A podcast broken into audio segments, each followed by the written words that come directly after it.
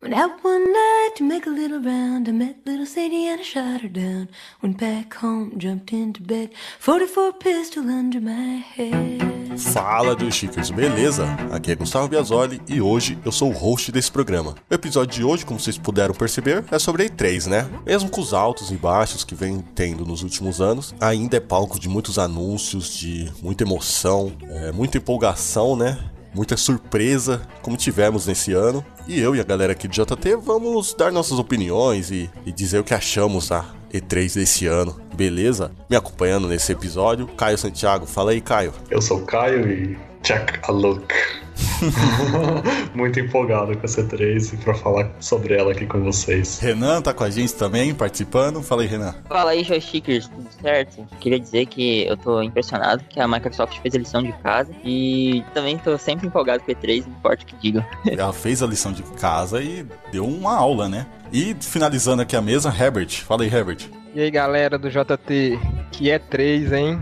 Que é 3, cara. Valeu esperar? Valeu esperar um ano? Ah, sempre vale, né? Valeu, né? Quantas Sempre surpresas, né? Vai. Sempre vale. Ó, galera, só pra avisar, a gente vai, nesse podcast aqui, a gente vai falar dos destaques pra gente. A gente não vai falar de tudo que foi mencionado, até porque não tem como falar em, em duas horas de podcast tudo. E a gente tá gravando na terça-feira, assim que acabou a conferência da, da Nintendo. Então a gente não viu informação adicional, muitas informações adicionais, né? A gente vai mencionar o que foi apresentado nas conferências. Então se rolou alguma é, controvérsia, é, alguma informação pós isso, é, perdoe a gente, beleza? Começando, antes de começar a falar da- das conferências em si, só quero perguntar pra vocês, como que tava a expectativa pra E3 2018? Eu não peguei os leaks, né, que saíram aí. Eu realmente não sabia de muita coisa que eu vi. É, eu me preocupei onde eu entrava na internet pra não ficar sabendo das coisas antes da hora. Então eu tinha expectativas que se confirmaram, né, algumas coisas realmente apareceram, mas eu também tive gratas surpresas. E aí no decorrer do episódio a gente vai poder comentar elas aí. Eu tô, no fim das contas, bastante satisfeito. Acho que foi um evento que realmente atendeu as expectativas e, como eu falei, surpreendeu também. fez, Sim. fez tudo que eu, que eu esperava. Sim, o Walmart acabou estragando um pouco a surpresa de alguns anúncios, né? Maldito Walmart, Sim. mas no- em geral, mesmo assim, foi, foi, foi boa. Renan? Uh, expectativa, Sony rainha, resto nadinha, mas foi bem que aconteceu. Vai- Mas falando sério, assim, eu tava esperando, tipo, Tom Hearts 3. Ainda bem que apareceu. Já apareceu uma data, né? É, realmente saiu uma data. Tava esperando por Red Dead, mas também pensei que ia aparecer alguma coisa de Watch Dogs. Mas no geral, assim, foi uma, foi uma, boa, uma boa conferência. Assim. Teve algumas surpresas. Muita. E Cyberpunk. É, então, muita surpresa, cara. Muita surpresa mesmo. É, eu tava com altas expectativas pra conferência da Microsoft. É, eu achei que a conferência do ano passado ficou aquém do que eu esperava. É, e com o fato do Phil Spencer estar viajando o mundo, né? Segundo ele mesmo reportava pelo Twitter, é, eu tava com a esperança de realmente haver grandes anúncios de jogos na, na conferência do Xbox. E realmente eles fizeram uma conferência, acho que o melhor tempo para descrever é impecável. É, cara, essa E3, ela foi. Acho que foi uma E3 boa, em geral, assim, pra mim foi melhor que a do ano passado, porque teve muita surpresa.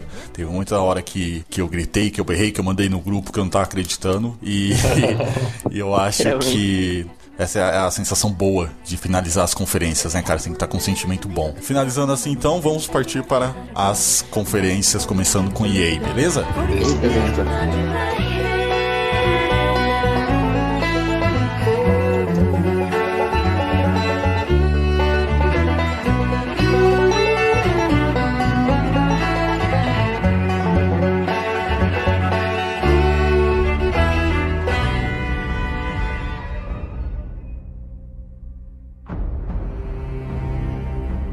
primeira conferência foi da EA, a EA Play, que não faz parte, né? Ainda não faz parte da. Ela não voltou pro catálogo da E3, né? Ela ainda tá separada? Sim. Ah, Sim. Acontece até fora do complexo, até onde eu sei, né? Eles fazem um espaço fora do anfiteatro, ou sei lá como chama o lugar. Eles montam lá um, um lounge, montam umas placas lá, fica um pessoal lá dando brinde e tal. Mas até onde eu sei, realmente acontece por fora. Sim, ela deve ter brigado com os amiguinhos dela e resolveu fazer seu próprio evento.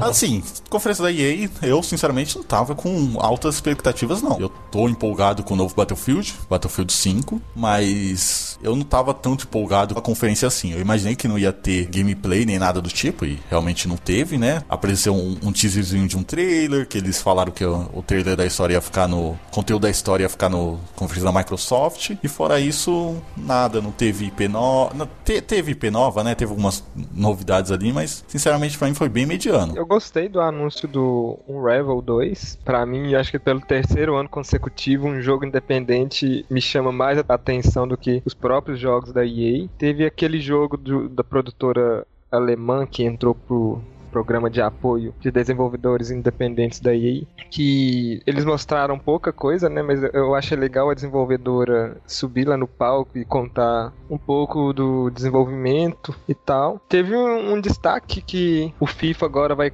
ter a Liga dos Campeões, né, que até então era exclusivo do PES. Mas, tipo assim, achei também uma conferência bem mediana, sem grandes destaques. Eu, eu já não tava com tantas expectativas e acabou que confirmou o que, que eu tava esperando mesmo. Acho que é meio que um consenso que ninguém tava com muita expectativa mesmo, né? Pode dizer que o destaque dele sempre são jogos de esporte, mas acho que ninguém liga muito também. É, aqui na galera acho que realmente não, né, cara? Eu até peço desculpa pra quem gosta, mas eu não sou público disso não, cara. Eu também não. Mas assim, o Unravel 2 também me interessou bastante. Eu acho, como desenvolvedor, eu gosto muito de, de dar bastante suporte para jogos indie, assim. É legal a, a, proposta dos desenvolvedores que agora você pode jogar o jogo em co-op também, né? Você pode escolher tanto jogar é, offline como online com um amigo. Que diferente do, do primeiro jogo, o Unravel 2 vão ser dois bonequinhos de lã, né, pra, pra controlar. Não sei se seria um, uma inspiração no Huawei Out, mas enfim, é, não deixa de ser algo diferente do, do primeiro. Ele é exclusivamente então cooperativo? Ou só quando se coloca de dois no mapa as telas ficam cooperativas? Não... Pelo que eu entendi, acho que vai ser uma pegada meio Brothers. Hum, sim, eu imaginei ah, isso. Eu, eu, não entendi como que você ia fazer alternância entre os dois personagens. Mas é, são os dois personagens na mesma tela, não é dividido em certos momentos, igual é no Huawei Out, não. Pelo menos no que mostraram, não. É assim, ele você pode em alguns momentos juntar os dois bonequinhos num só. Aí você vai andando, não sei o que e tá. Só que aí no gameplay que eles mostraram, chega um momento que você tá sendo perseguido e aí você tem que usar um dos bonequinhos para distrair o animal que tá te perseguindo e aí o outro abre caminho do outro lado da tela para poder passar. Então, se você tá sozinho, o que que você faz? Você com os dois em um chega num ponto de distração, aí desfaz, né? E você pode controlar um enquanto o outro fica parado. Aí você vai lá, tal, passa o puzzle, né? E aí você usa esse que passou para começar a chamar a atenção do bichinho pro outro poder voltar. E você, tipo, com um apertar de botão, pelo que eu entendi, trocaria de personagens. Só que faz muito mais sentido ele ser jogado com outra pessoa, óbvio, porque aí vocês vão, né, se comunicando, por exemplo. E tipo assim, uma coisa legal é que, por exemplo, vamos supor que eu dou um salto de uma plataforma para outra e você não consegue dar esse mesmo salto. Eu chego na outra plataforma e você vai cair. Como a gente está conectado pelo fio, eu posso te puxar. Fazer um pêndulo, né? É, exatamente. Então isso cria novas possibilidades de, de puzzles, né? E o cara lá comentou que é, ele é um jogo pensado para ser mais amigável assim mesmo com quem tá começando a jogar. Ele tem alguns desafios, só que eles são pensados para cooperação. Então, tipo, eu gosto sempre de usar esse exemplo. A minha esposa não joga muito videogame, mas esse é um tipo de jogo que ela conseguiria jogar porque eu, eu que tenho mais experiência, poderia pegar as partes mais difíceis, eu oriento ela pelas partes relativamente mais fáceis, né? Tipo, uma coisa mais ou menos assim, né? Sim. Eu acho que eles acertaram muito nessa mecânica. É, o que eu queria falar mesmo. Mais fácil jogar com amigo, porque de um vai ser meio. até meio cansativo, é. né? Você ficar alternando sim, uma coisa sim. ou outra. Sim. Ser tipo overcook, cara. Jogar de um é horrível. Exato. Excelente comparação. Não faz sentido e não tem nem como você acompanhar o ritmo do jogo, às vezes, né? É, não. Você vai ser só se as três primeiras telas você faz três estrelas, o resto Exato. não tem como. Outra coisa que eu queria destacar era a questão de ter modo Battle Royale no BFs. É, né, cara? Isso. É... Moda, virou moda. Pode ser legal. Pode, pode, sim. É, acho que também a galera já sabe o meu amor, né? Por Battle Royale. então, fiquei um pouquinho desapontado. Mas eh, não, não tirou meu, empolgação com o BF5, não. É, acho que quando se fala de EA, o, que já se espera são jogos de esporte, né? Então, eu particularmente não, não tinha muitas expectativas a não ser o próximo jogo do EA Originals, né? Que é, para mim, uma iniciativa espetacular da EA, né? Colocar um projeto nos holofotes, como eles fazem. E vale lembrar que são jogos que eles não ganham nada com isso, o lucro vai todo para os desenvolvedores. É para mim muito, muito legal de ver. Então concordo com vocês aí da conferência, mas eu queria destacar quando o CEO, né, o Andrew Wilson, subiu no palco e falou de cloud gaming. Então a EA está trabalhando em streaming para dispositivos móveis, né, tablet, celular, para você ter acesso aos jogos da EA onde você estiver. Então, talvez eles possam estar tá começando aí uma nova tendência no mercado, né? Eles já têm o diferencial do, do Orange Access, do EA Access, né? E agora eles podem estar tá pensando num novo tipo de serviço aí que, quem sabe, né? Pode, pode emplacar e virar tendência. Eu fiquei empolgado, gostei de ouvir essa informação, essa notícia aí. É, eu acho que vai ser uma tendência isso aí também. Não sei como tá o desenvolvimento, mas se pegar, isso pode mudar muita coisa, cara pode mudar muita coisa mesmo. Sim, a forma como a gente consome videogame pode mudar, né? O próprio presidente da Ubisoft tinha comentado isso, né? Que seria a próxima geração seria a última de consoles, o futuro seria na, na, nuvem, né? Eu ouvi uma coisa dessas também, mas eu não, não lembrava de quem que era. É, foi o, o presidente da Ubisoft mesmo. Eu acho que é a tendência, sim. É, é eu acho que tá encaminhando para isso, cara. Já começa com o, o Resident Evil 7, que parece que vai ser via streaming, né? No Nintendo Switch. Uhum. Eu não não sei como isso vai funcionar, não sei se já rolou algum teste, teste público, né, que foi apresentado, mas se isso funcionar, cara, acho que é, vai ser isso, cara, vai ser só você só ter um recipiente e o resto vai ser por fora. Você vai pagar serviço. Sim, sim. Fora isso, a gente teve um gameplay, um gameplay do Anthem, esse era um outro jogo que eu tava empolgado, principalmente por causa do, da conferência do ano passado, mas aí com esse gameplay meio que colocou o meu pé um pouco no chão e, e tirou um pouco meu hype, talvez, porque parecia agora um pouco mais o mesmo, sabe? Não parecia ser tão grandioso quanto foi naquela primeira gameplay. Não sei se vocês tiveram essa mesma sensação. Você sabe me dizer se no Destiny tem esse negócio de classes? Tem, tem, tem sim. E isso, ah, isso realmente ah. também me lembrou. Tinha uma classe lá meio que parecia um, um cara que parecia meio mágico, que ele se teletransportou ali por um, um leve momento ali para um, um, outro canto e me lembrou Dash. Essa classe em especial me lembrou Dash, né? É, porque depois disso, depois do sistema de classes, porque eu não conheço Dash. O próximo ponto que eu acho que pode ser um diferencial do jogo é o universo. Ele é tipo mutável, né? O mundo muda e todos os jogadores presenciam essas mudanças ao mesmo tempo, né? Se começa a chover, ciclos de dia e noite, uma tempestade, sei lá, qualquer coisa assim, todo mundo experimenta isso ao mesmo tempo. Então, eu achei que talvez isso pudesse ser uma coisa, pode, poderia esse ser o diferencial, porque esse, esse sistema de classe já tem no Destiny, parece que é o Destiny da EA. É. Agora com esse negócio do, do mundo ser mutável e tal, né, com essas coisinhas aí, pode ser esse o diferencial, né? Pode ser isso que vai fazer alguém escolher o Anthem versus o, o Destiny, né? Ou qualquer outro jogo que venha aparecer aí. É, eu, eu, não tava tão empolgado assim, na verdade. Eu tinha me empolgado mais pelo visual. Sim, sim, foi o que também chamou muita atenção. E eu não posso dizer que rolou um, um downgrade, né? A EA normalmente não tem muito esse, esse histórico, mas me colocou um pouco mais no pé no chão. Não sei se foi por causa de jogos recentes, tipo Assassin's Creed, que é muito bonito, outros, outros exemplos que a gente teve, colocou um pouco mais pé no chão, né? Nesse quesito gráfico, mas no ano passado tá parecendo muito lindo, cara. Tava lindaço pra mim, na minha, na minha cabeça, né? Não sei, tá tendo impressão. É, na minha também. Uma nova geração quase, mas não, não sei, isso caiu um pouco pra mim. É, o jogo, ele realmente ele é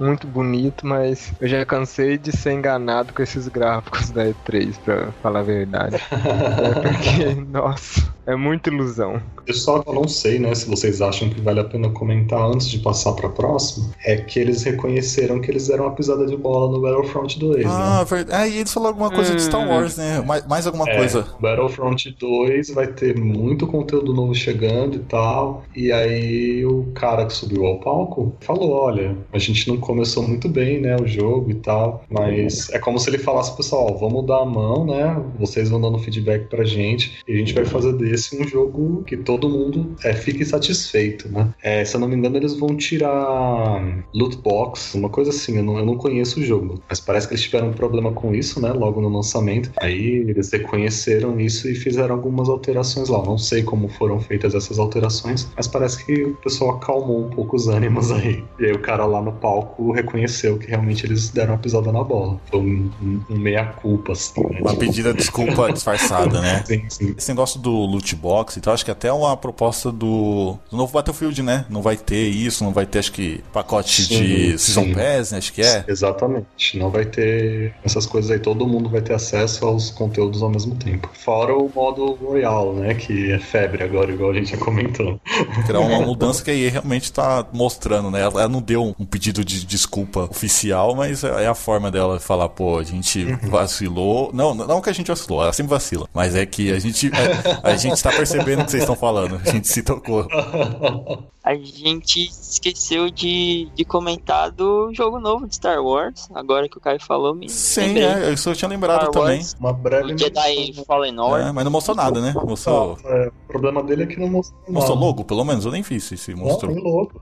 Só falou que é entre o episódio 3 e 4. Nossa. Só isso. E vai ser lançado no fim do ano que vem ainda. Jogou no ar, assim. Ó, vai ter um jogo aí. Fica de olho A aí. gente decidiu falar de última hora, né? Não foi que nem a The Elder Scrolls 6, né? Pelo menos tinha um logo. Pelo menos eles tiveram a capacidade de fazer um, um, um micro teaser, É, né, é, cara? Que é, safados. pois é. Mas é isso, aí tá com um Star Wars na mão, né, cara? Ela não pode vacilar, porque é uma puta franquia. Sim, concordo. A Disney vai chicotar ele. Ah, já tá. brincando. Já tá. Por que você acha que ela pediu desculpa?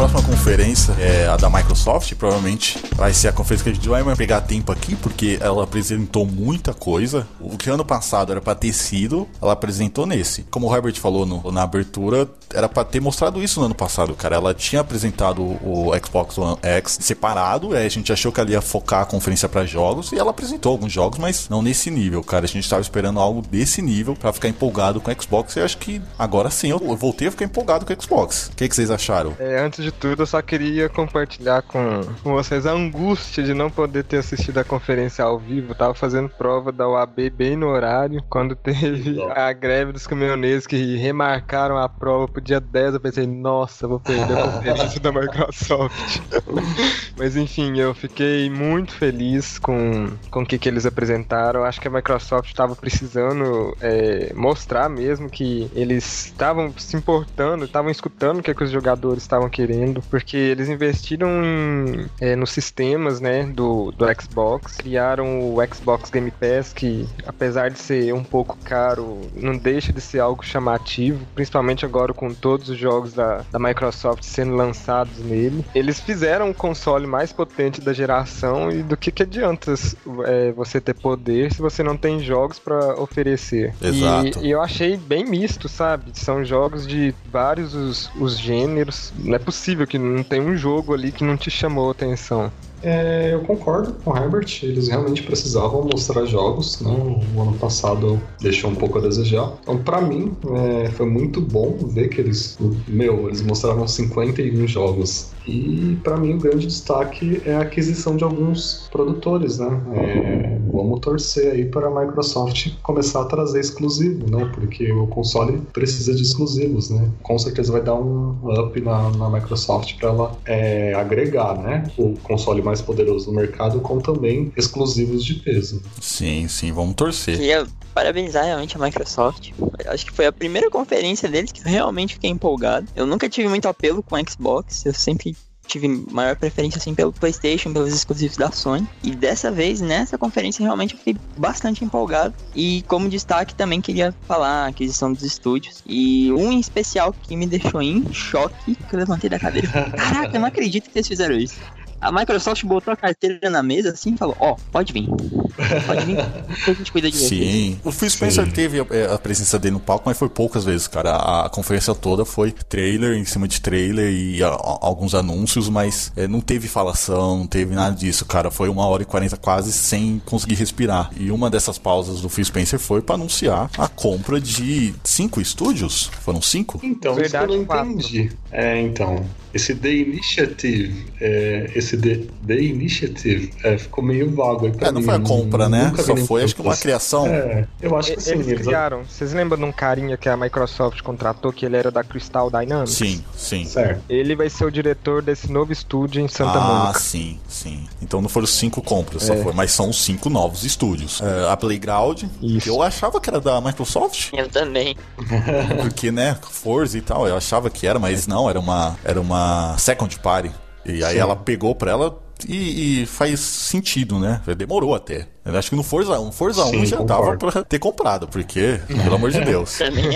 É interessante é, mencionar que ano passado, não lembro se foi no final do ano passado ou no começo desse ano, eles dobraram a capacidade de pessoas no estúdio. Eles tinham um prédio em Londres, tipo assim, era um andar, eles passaram a ter dois andares. E o diretor do estúdio falou abertamente que eles estão trabalhando em um novo RPG, né? E nada foi apresentado. É, era um que eu tava na expectativa também pra aparecer, mas não apareceu. Não senti falta, né? Porque eu queria ver a novidade, mas não, não deixou a desejar na, na conferência. Undead Lab, o estúdio do State of Decay. Que eu também achava que era da, da Microsoft. Aí a Ninja Theory, que foi o que deixou o Renan de boca aberta, eu acho que todo mundo, né? Nós também. Porque, pô, a Ninja Theory, ela fez o, o Hellblade, um jogo consagrado que saiu recentemente pro Xbox. Ela não é qualquer estúdio, cara, ela é um estúdio muito bom. E a, a compra, é, essa compra da Microsoft foi a surpresa pra todo mundo. Esse deve ter sido o principal ponto da, micro, da conferência da Microsoft. Por isso que eu até levantei da cadeira, falei, nossa, não acredito.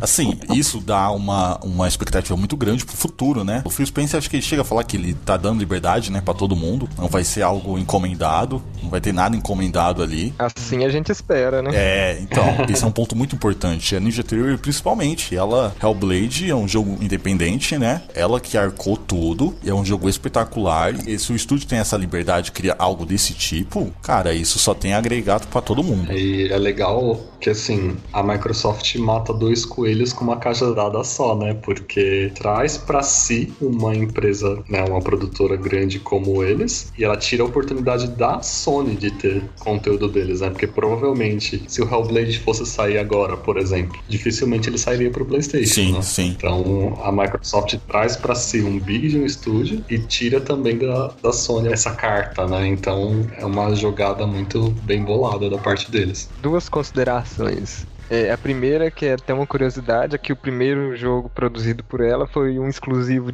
pro primeiro Xbox. E a segunda, que eu não sei se vocês chegaram a ver, ela lançou um vídeo no canal do YouTube deles explicando o porquê da compra da Microsoft Ah, é, no estúdio. eu, eu ouvi falar, mas eu não cheguei a ver o vídeo. É, eu vou resumir. É, eles justificaram que por um período pré-desenvolvimento do Hellblade, o estúdio quase fechou, porque eles são é, um estúdio independente, né? Eles citaram é, exemplos, por exemplo, da EA, que fechou um estúdio recentemente, um estúdio relativamente grande, né? E falaram das dificuldades de realizar desenvolvimento de um jogo independente do port, que foi o, o Hellblade. É, se não me engano, eles chegam a citar, foi uma equipe de 10 desenvolvedores, e falaram que a Microsoft fez o- uma proposta que eles ficaram pensativos, né, se aceitavam ou não. Aí o que, que a Microsoft fez? Ela convidou os diretores do estúdio para visitar os outros estúdios dela. Eles foram justificaram que com o, o apoio da Microsoft, eles vão ter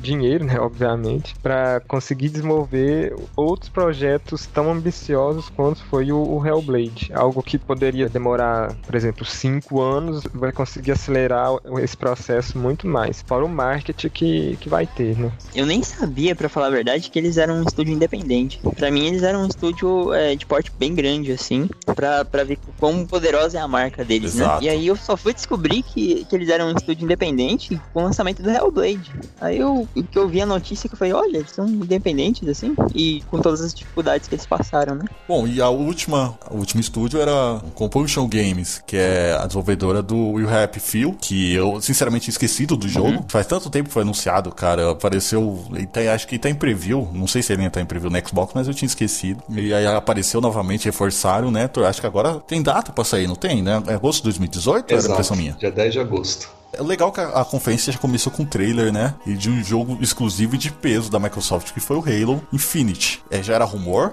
já até o nome já era rumor. Foi um teaserzinho bem bacana. Eu acho que uma coisa a se notar aí é que caíram os números, né? Tipo, não é o Halo Sim. 6, né? É Halo Infinite. Então, tipo, o que, que isso significa, né? Onde que esse jogo vai entrar na história e, e que possibilidades ele abre, né? Pra, pra esse universo de Halo. Eu acho que eu joguei só o primeiro, então eu não posso nem falar muito. Mas eu fiquei pensando nisso, né? Tipo, não é Halo 6 é Halo Infinite. Então, tipo, eu acredito que possa abrir possibilidades de talvez outras histórias, né? Eu não conheço muito bem os personagens, eu sei que tem o Master Chief que ele aparece, né? O capacete dele lá no, no trailer. Então, eu achei curioso isso, né? Acho que abre possibilidades de desse universo se expandir aí para se contar outras histórias, não necessariamente com o Master Chief. Sim, né? sim. Mas agora eu faço outra pergunta: qual a possibilidade desse jogo ser um Battle Royale também? ah, não. Bem, bem observado. Eu queria reforçar o quanto eu gostei também deles terem começado com um trailer de um exclusivo de peso, assim. Foi muito bacana. Eu não sou o público desses exclusivos, mas eu achei muito legal eles terem começado assim. E Halo Infinite aí promete pra caramba também. Chegando, uh, cheguei a conversar com um amigo e ele trouxe uma teoria de que seria um jogo de mundo aberto. Principalmente por conta do, dos veículos que ele que mostraram, né? Da movimentação ali no, no trailer. Não sei, vamos ver, né? Vamos esperar. É, rolou esse, esse rumor também do galera comentando, né? É legal esse tipo de coisa, esses rumores que rolam. É igual vocês falaram, realmente foi um. Começou a conferência já com um anúncio impactante, né? Que querendo ou não, Halo é uma franquia que sempre existiu no Xbox. É assim como o Caio falou, eu não tenho muita propriedade para falar sobre a, a série em si, porque eu joguei apenas um jogo, mas é um nome de peso.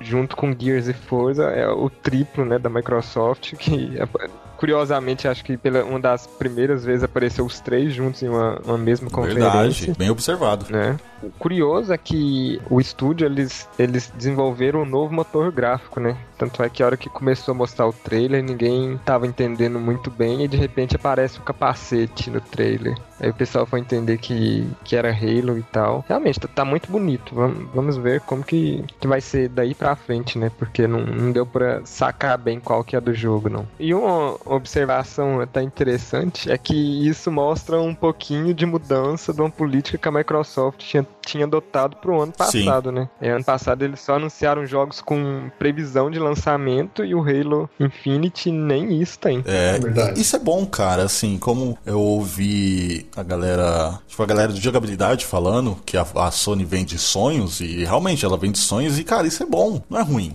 você esperar por um jogo que não tem a data de lançamento, assim, cara. Tá, não tem que ser no nível de Last Guardian, que leve 10 anos pra sair. mas, cara, é bom você saber que ah, você tem lá um, um, seu PS4, você tem o seu Xbox, até mesmo o, o, PC, e saber que tem um título ali que, que tá sendo bem aguardado e tá tendo poucas informações ali, mas você sabe que vai sair e você tá criando uma expectativa, né? Já que você tocou nesse ponto aí da, da Sony vendendo sonhos, eu achei que essa conferência da Microsoft foi bastante espelhada na, na acho que na do ano passado sim, da sim, Sony. Sim, né? total. Foi tipo o trailer, né? Um monte de trailer atrás do outro. Exato, é bom, cara. Isso, é isso que, isso que é E3 de verdade. E3 moleque, E3 raiz. eu acho que pelo fato da, da, conferência ter sido muito elogiada, eu acho que eles vão começar a vender alguns sonhos daqui pra frente. ah, por favor, por favor, eu quero. Assim eu espero. Eu compro, vai, eu compro. Captain Spirit sequência. Sequência não, né? Mas é um prequel para Live Strange 2. Um jogo totalmente free que foi anunciado ali. Eu curti, cara. Eu curti, daquela, eu curti aquela criança ali, cara. É uma criança meio sem amigos, parecia meio idiota, mas eu curti. Olha, eu tenho que falar que eu me identifiquei com o garoto. Você também, você também é meio idiota? é, um pouco. mas eu achei legal e totalmente free, né, cara? Vai ser. Como vai ser? Vai ser tipo uma demo. Tipo o Ground Zero do Metal Gear? Será? Só pra introduzir a, a sequência que virá? Acho que sim. Boa, boa Eles comentaram que tem várias coisas escondidas, assim, pelo, pelo jogo, pra preparar realmente o jogador pro Life is Strange 2, né? Legal, cara. E Herbert, você que é fã da, da série? Ah, eu gostei, viu? Foi um... surpreendeu, né? Foi mais uma surpresa. Aparentemente é uma coisa simples, mas querendo ou não, deu a entender que vai estar diretamente ligado com os acontecimentos do Life is Strange, né? E de forma gratuita. Né, Você pegou alguma, algum, alguma referência, alguma coisa ali que pode dar indício para a sequência? Ou do primeiro jogo mesmo? Teve um, um momento, eu não. Mas eu tenho que parar pra ver o trailer e comparar. Me veio uma sensação que o pai do garoto talvez tenha aparecido em Life is Strange, mas eu, eu não tenho certeza. Não tenho propriedade assim agora pra falar, não. Ah, mas bacana, eu tô gostando, assim. Acho que a Square conseguiu, com Live Strange, conseguiu achar um, um gênero legal, né? Assim, é um tipo de jogo episódico que eu curti, eu acho que funciona, né? E é legal saber que eles estão preparando uma sequência aí, talvez até um, um universo maior, né? O Captain Spirit já mostra que é uma ampliação do universo. Pois é, eu fiquei, fiquei curioso pra, pra saber como que isso vai se, se encaixar na franquia. que eu achei muito interessante como é, essa questão de que eles disseram, ó, Life is Strange é mais do que aquela vida no, no colégio, do que aquela Arcadia Bay, é um universo realmente, a gente vai começar a expandir ele agora. Crackdown 3 apareceu de novo na conferência. E não sei se é só eu, mas eu tô sem hype nenhum pra esse jogo. Parece meio genérico. Ano passado tu tava meio curioso, esse ano já tô. Ah, tô nem aí. Pode sair no Game Pass, pode ficar gratuito. Que mesmo tendo Terry Crews como garoto propaganda, que acho que todo mundo ama o Terry Crews, mas cara, não, o jogo não tá descendo mais pra mim, não, cara. Somos dois. É, eu não quero que cancele, né? Porque ela já cancelou muito jogo, mas, pô, o que, que ela tá fazendo ali? Eu não sei o que, que, o que esperar com Crackdown 3, cara. Não tô nada Terry empolgado. Crews Simulator. É isso. Você sabe que vai dar uma chacoalhada nesse jogo, né? Se eles colocarem Battle Royale nele, né? Ah, Battle Royale. Ah, sim. Aí ele vai voltar a chamar atenção. Podia, né? Podia, pra chamar a atenção. Cara, é, é legal que aí depois, na, na conferência também apareceu um jogo da From Software, junto com a Activision, que eu, eu estranhei, que é o Sekiro, cara. Assim, mostrou um trailer, mostrou algumas cenas de gameplay, tá meio parecido com Dark Souls ali, assim, tem, tem, tem uns toques de Dark Souls ali, cara, não vou falar que é um mais um, um jogo é, chupado, né, do gênero, mas ele tem alguns toques de Dark Souls ali, me chamou muita atenção, cara. Eu achei bem legal. Eu, eu já tentei jogar um jogo desse, desse gênero, assim, desse Souls-like, né? Mas não, não consigo. Não consegue, né, Moisés? não consigo, mas eu vou continuar tentando, né? E o Sekiro é um, é um bom, um bom título aí pra eu tentar. Eu achei bem bacana. Me lembrou, talvez eu est- eu esteja viajando um pouco, mas me lembrou Nioh. Cara, eu tive um pouco de impressão também de Tenchu. A galera também mencionou Tenchu ali, do, do clássico do PS1. E esse ano especial, cara, tem- agora tem três jogos com a temática parecida ali, até mecanicamente falando parecido também, né? É, eu, eu concordo com o Renan. Eu, eu vi um pouquinho de Nioh nele. É, eu acho que tem essa pegada Dark Souls, né? Ele é um Souls-like, pelo visto. Mas eu senti um pouquinho de, de Nioh aí, dessa cultura oriental, de alguma coisa mais ou menos assim. E foi bem mencionado aí por Tio Tenchu, porque essa série morreu, né, cara? Mas esses elementos de furtividade, estratégia, né, até certo ponto, são, são coisas legais ainda que, que cabem nesse tipo de jogo hoje, né? Tomara que seja um título bem sucedido aí, né? Pra gente ter mais desse tipo de jogo por outras né, empresas Sim, também. é, e também isso é um pouquinho, né? A From Software tava muito ligada com, com Dark Souls. O Bloodborne, querendo ou não, é um sucessor espiritual, que nem o Demon Souls. Ele tem muita coisa ali. E eu acho que esse é pra fugir, talvez, do nome. Tem coisa, querendo ou não, tem coisa em Dark Souls. Principalmente quando o cara mostra uma cena que o cara morre, o, o protagonista, e a cena dele morrendo ali, caindo no chão, era Dark Souls, cara. Aquilo ali era movimento que eles, eles só aproveitaram. É, Eu fiquei surpreso com o anúncio do, do jogo da From Software na, na conferência da Microsoft, né? Porque eles costumam ter uma relação mais forte com, com a Sony. Mas eu achei o jogo bem interessante, muito bonito. Aquele final do trailer com o bicho vindo em cima do personagem. Nossa, aquela assim. cobra, né? Tinha esquecido, aquilo é muito bom. É. Aquilo, aquilo te empolga mais ainda. Se eu tava empolgado com o trailer, com a jogabilidade, aquela cena no final tá jogando dinheiro na tela.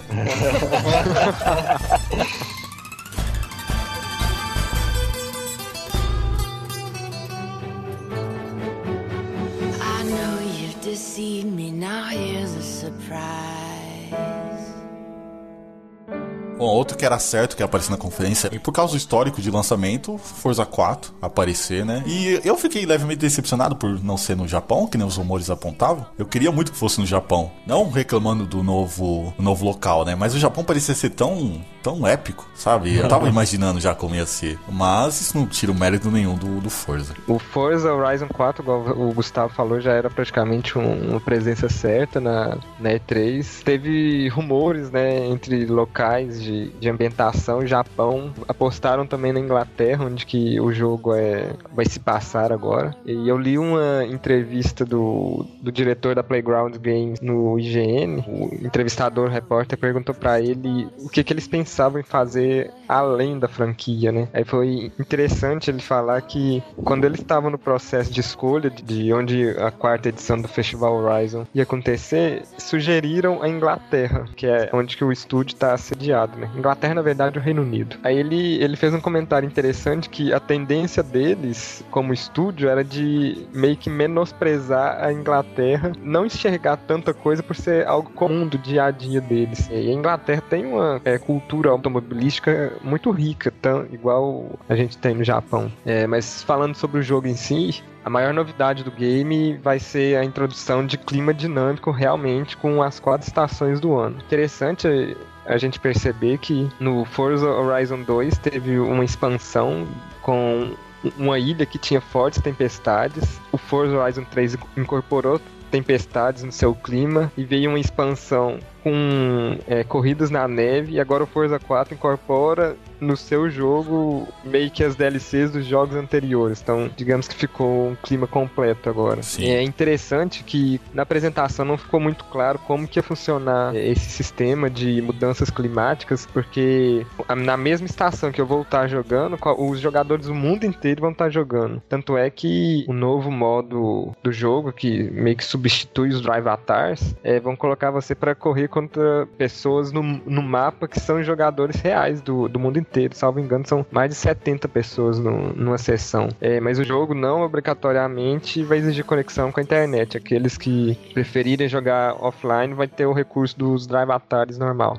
E o produtor explicou que essa alteração climática vai ser por semanas. Então, uma semana para inverno, na semana seguinte verão, não necessariamente nessa hora, né? Porque eu pulei uma estação. E o que, que eu achei sensacional é como que isso vai influir diretamente nas provas, das corridas do jogo. Igual igual. Só durante o inverno você vai poder fazer uma corrida sobre um lago congelado.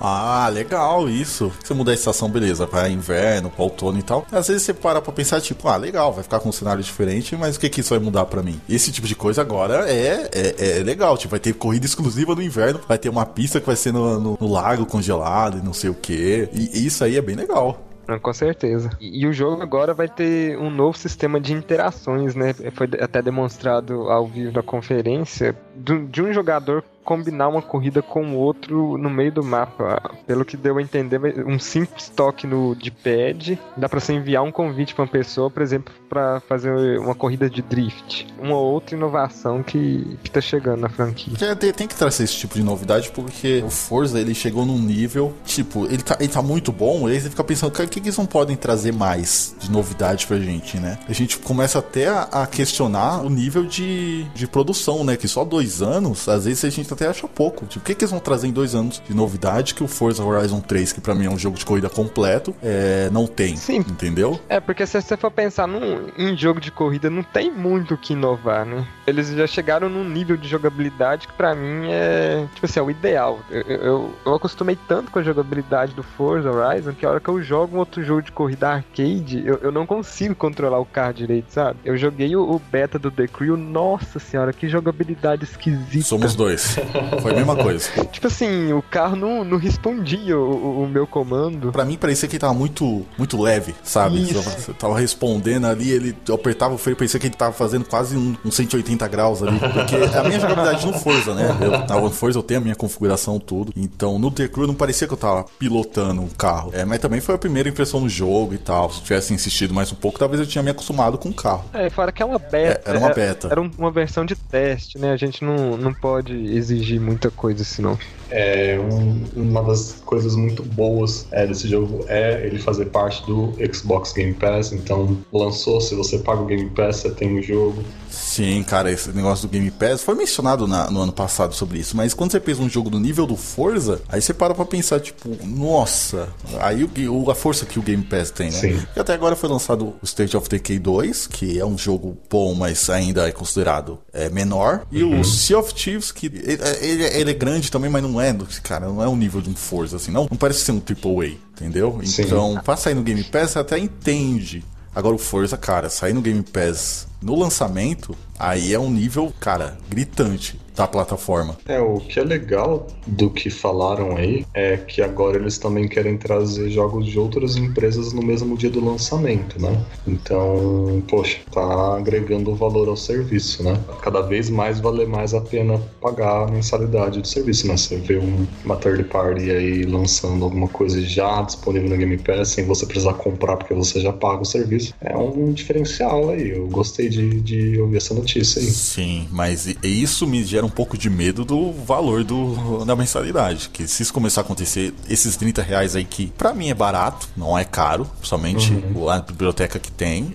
Mas com esse tipo de coisa, cara, pode aumentar e pode começar a ficar meio sinistro, sabe? Eu não sei como que vai ser. Porque tem que ter um limite de jogo dentro do Game Pass pra conseguir esses 30 reais por mês pagar tudo. Você, como consumidor, você não vai consumir tudo aquilo, mas tem Sim. que, a, a Microsoft tem que pagar, né? Não é Sim, tudo que é sim. dela, entendeu? Então talvez aumente o preço. Sim, como o catálogo gira, eles com certeza vão tentar emplacar alguma coisa que venda, né? Eles não vão aumentar tanto assim a mensalidade só por causa disso. Mas já que a gente entrou nesse, nesse assunto, eu só queria complementar uma coisa assim que eu, que eu acredito que possa acontecer e com o tempo a gente acabe tendo mais notícias sobre isso, é a junção, né, do Game Pass com a Live Gold, né? Eu acho que seria um, cara, uma coisa genial por parte da Microsoft, porque aí não tem pra onde correr, né, por assim dizer.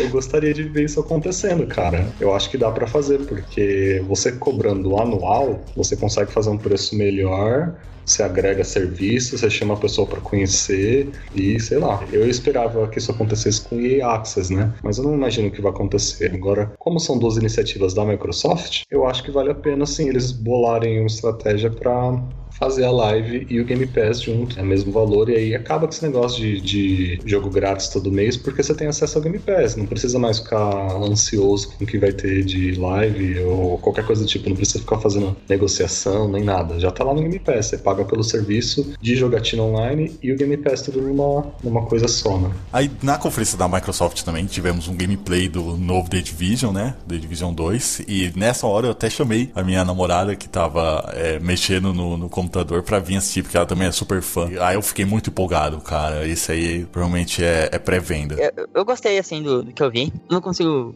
me empolgar tanto com gameplay, mas eu achei legal as novidades que eles trouxeram, assim. A escala tá muito maior, assim. Eu, quando mostraram aquele trecho do avião, eu fiquei meio assustado até. O fato de ter oito jogadores juntos, jogando juntos, também é fantástico, assim. Mas, no geral, assim, não sei. É que eu sou meio lobo solitário, sabe? Então... então. Não, The Division eu também sou lobo solitário, mas é, eu jogo umas coisas em cooperativo, né? Porque o, o jogo é online, né? Ele foi pensado em cooperativo, mas você consegue jogar tranquilamente é, é sozinho. E a apresentação, lógico, tinha que ser em cooperativo. Mas, cara, eu gostei muito, gostei ali do, do cenário pós-apocalíptico, né? De Washington. Me deixa mais curioso do que aconteceu, o que, que tá acontecendo, se é continuação por causa do vírus que tá apresentado no primeiro, se tem alguma coisa a mais. Eu acho que esse universo criado pelo Ubisoft é muito legal, cara. E como o, The o primeiro The Division teve muito problema no lançamento, acho que o segundo já vai chegar, claro, né, com esses problemas todos resolvidos e pode ser um jogo excelente no, no lançamento, no primeiro ano dele. Outra coisa a se notar também é a ambientação. O, o primeiro The Division é, é bem urbano, assim, né? É bem é metrô, o esgoto. E aí o gameplay do, do The Division 2 começou com aquele trecho meio mato. Eu olhei e fiquei, caraca, que legal, né? Bem colorido, assim, e muitas folhas, muitas árvores. E a gente foi começando a ver que era em Washington, né? Você pode até comparar com The Last of Us, por exemplo, do nível que tava a cidade ali, tudo destruído, com, com quarentena e tudo mais. Aí o, o gameplay em si, é, pra mim, me vendeu. Foi, foi feito pra vender e eu caí como um patinho. Ô, Gustavo, deixa eu te perguntar uma coisa. Você que curte o jogo, ele tem algum tipo de abordagem, tipo, pacifista? Tipo, tem como você ser um jogador como se fosse tipo um suporte, que você não se envolve tanto no combate, mas ajuda mesmo a sua equipe de alguma forma, tipo, curando ou implantando armadilhas, essas coisas assim, ou não? Todo mundo vai para cima mesmo. Sim, você consegue, se você tiver em cooperativo, você consegue ser esse tipo de jogador. Você consegue ser o cara que vai curar, ou o cara que pode dar proteção, esse tipo de coisa. Você tem classes ali, né? É, que você pode usar para poder fazer esse tipo de coisa, mas o objetivo ainda é, é o combate, né? Então você é muito difícil você ficar só combate, nisso, né? sem ficar fora do tiroteio. Você vai ter vai precisar. Mas você sim. consegue, sim, ser um cara focado. Isso que é legal, você consegue ser um cara focado em cura, você pode focar toda ali a seu, sua armadura, seus equipamentos em equipamentos que dão mais cura, que deixam você mais sim. resistente, entendeu? E tem esse tipo uhum. de coisa. Mas o foco é combate mesmo. É, o, né? o foco é combate, não tem como, cara. Principalmente combate que. E cooperação. Isso, isso. Principalmente que quando você tá sozinho, quando você tá cooperativo, muda o número de inimigos, muda tudo. Então, de qualquer forma, se você tiver quatro pessoas, ainda assim você vai, vai ser um nível que todo mundo vai ter que se juntar e, e, e combater. Interessante.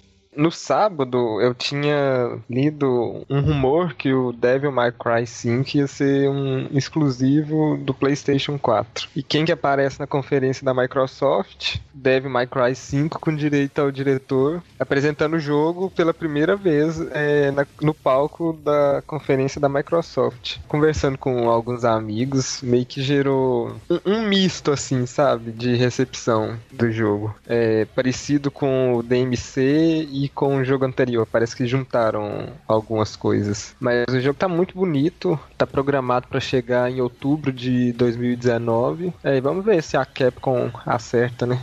Esse jogo já tem um tempo, né? Que saiu 4. Eu tava vendo, já tem, tipo, acho que 10 anos, uma coisa assim, né? Sim. Então, é, tava na hora mesmo, né? Vamos ver se o pessoal vai gostar. Eu nunca fui muito fã, não, mas eu sei que tem, tem fãs aí hardcore da franquia, né? Sim. Já foi um dos grandes nomes da Capcom, né?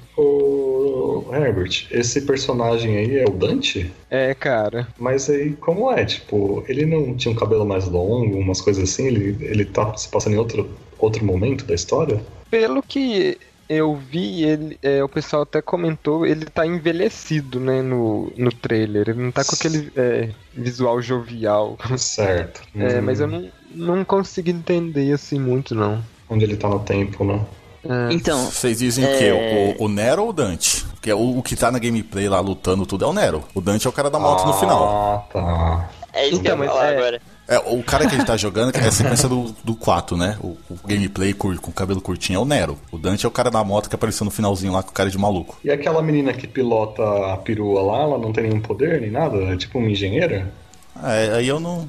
Eu não sei, o Renan? É, pelo, pelo que eu tava lendo, é, até a gente lançou o release, né? Da, que a Capcom enviou pra gente. Ela seria tipo um, uma partner, assim. Ela é responsável uhum. por produzir as armas do pessoal. Ela que inclusive fez lá o, o braço novo aí do Nero. Interessante. Ela é tipo o cérebro e o Nero são os músculos, né? Brains and brawn. é bem engraçado porque é, quando começou o trailer, assim, eu tava tentando entender o que tava acontecendo. Eu vi o Nero, e eu achei que era o Dante, por causa do, do, do reboot lá, né? Do DMC. E aí eu olhei e falei, peraí, mas o Dante tá com um braço robótico, mas tá acontecendo? Aí apareceu lá o, o, Dante realmente na moto, eu falei, caraca, que isso? Aonde? É, tipo... e, e, não, e outra, eu sabia que era Devil May Cry, mas só no final apareceu o, o, título, então eu achava, por um momento que eu achei que era é, é, a sequência do DMC, não o Devil May Cry, né? Achei que era uma sequência do DMC, o, o, último, o remake, né? O reboot do Devil May Cry que rolou em, na geração passada. Tá muito parecido. O pessoal até comentou aqui agora que tá, acreditam que é uma mistura, né, do, do DMC com o, a, a, saga original. E é o que realmente parece, assim. Acho que eles estão tentando meio que agradar quem gostou do novo, quem gostava do velho. Sim. Eu só fico confuso porque, tipo, DMC foi um reboot, é isso? Foi. Então, tipo, Devil May Cry 5 seria tipo a sequência do 4, mas aí no tempo ele tá meio. É, não, é o reboot eles ignoram, porque como a galera. Não gostou? É. não, não foi a Capcom que produziu, foi a Ninja Theory. Então, É, e, ó, ela aí. Ficou muito bom, mas os fãs tal não, não curtiram muito, não curtiram o novo Dante. A jogabilidade era excelente e tal, mas muita coisa eles não curtiram. E aí a Capcom, a sequência, eles decidiram seguir a, a saga antiga. E o reboot, infelizmente, eu ainda espero que tenha uma continuação, mas ele ficou esquecido aí. Ficou como um spin-off. É, sim, Seria sim. mais ou menos um spin-off, Seria, pode ser considerado, né? entendeu? Jump Force, do compilado de animes ali. Alguém se empolgou o suficiente? Eu só achei curioso no final do trailer apareceu o Ryuk e o Light, né? Do Death Sim. Note. Foi bem curioso. Isso foi assim. legal. Agora, no, geral, eu gosto de Dragon Ball, gosto de Naruto, mas não me chamou muita atenção, não, cara. Jogo, é. É uma. Se fosse Não, em também 2D, eu, o jogo é em 3D, já saiu até cenas de gameplay. Se fosse um, Sim. um 2D ali, estilo Dragon Ball Fighters, me chamaria Sim. mais atenção, mas aquilo ali não foi legal, só o, a- a- o trailer. Você chegou a jogar um jogo de DS, o Gustavo, que era cheio do- dos personagens da Shonen Jump, que é como se fosse um Smash Bros, mas com os personagens deles? Sério? Não. Se fosse um jogo nem assim- conheço. Cara, procura, tipo, tá de emulador aí pra vocês jogarem, se vocês nunca jogaram. É tipo, acho que é Shonen Jump Superstars. Tipo, é como se fosse um Super Smash Bros, mas com esses personagens, com o cara do One Piece, com o Naruto, com o Goku. É extremamente divertido. E ele é 2D. Sim. Eu também concordo contigo. Se esse Jump Force fosse nessa pegada 2D, aí eu acho que eu ia me interessar mais também. Já pensou o, o jogo com aquele trailer meio sinistro e tal, meio sério, aí quando mostra o gameplay é tipo. é tipo Smash Bros. em 2D, meio pixelado. Sim. Mas ele até que é bonito, viu? Esse do DS aí, até que é. É claro, era na época lá, né? Eu, eu não sei se eu olhar hoje como que vai ser minha reação. Mas eu lembro que ele era bonitinho, sim. Vamos ver Sim. como vai ser olhar ele hoje, né? E esse Jump Force aí, todo cheio de, de gráficos e tal, não, pra mim não chamou atenção, não. É. Essa galera aí, pra mim, é mais bonito desenhada mesmo, a mão ali e tal.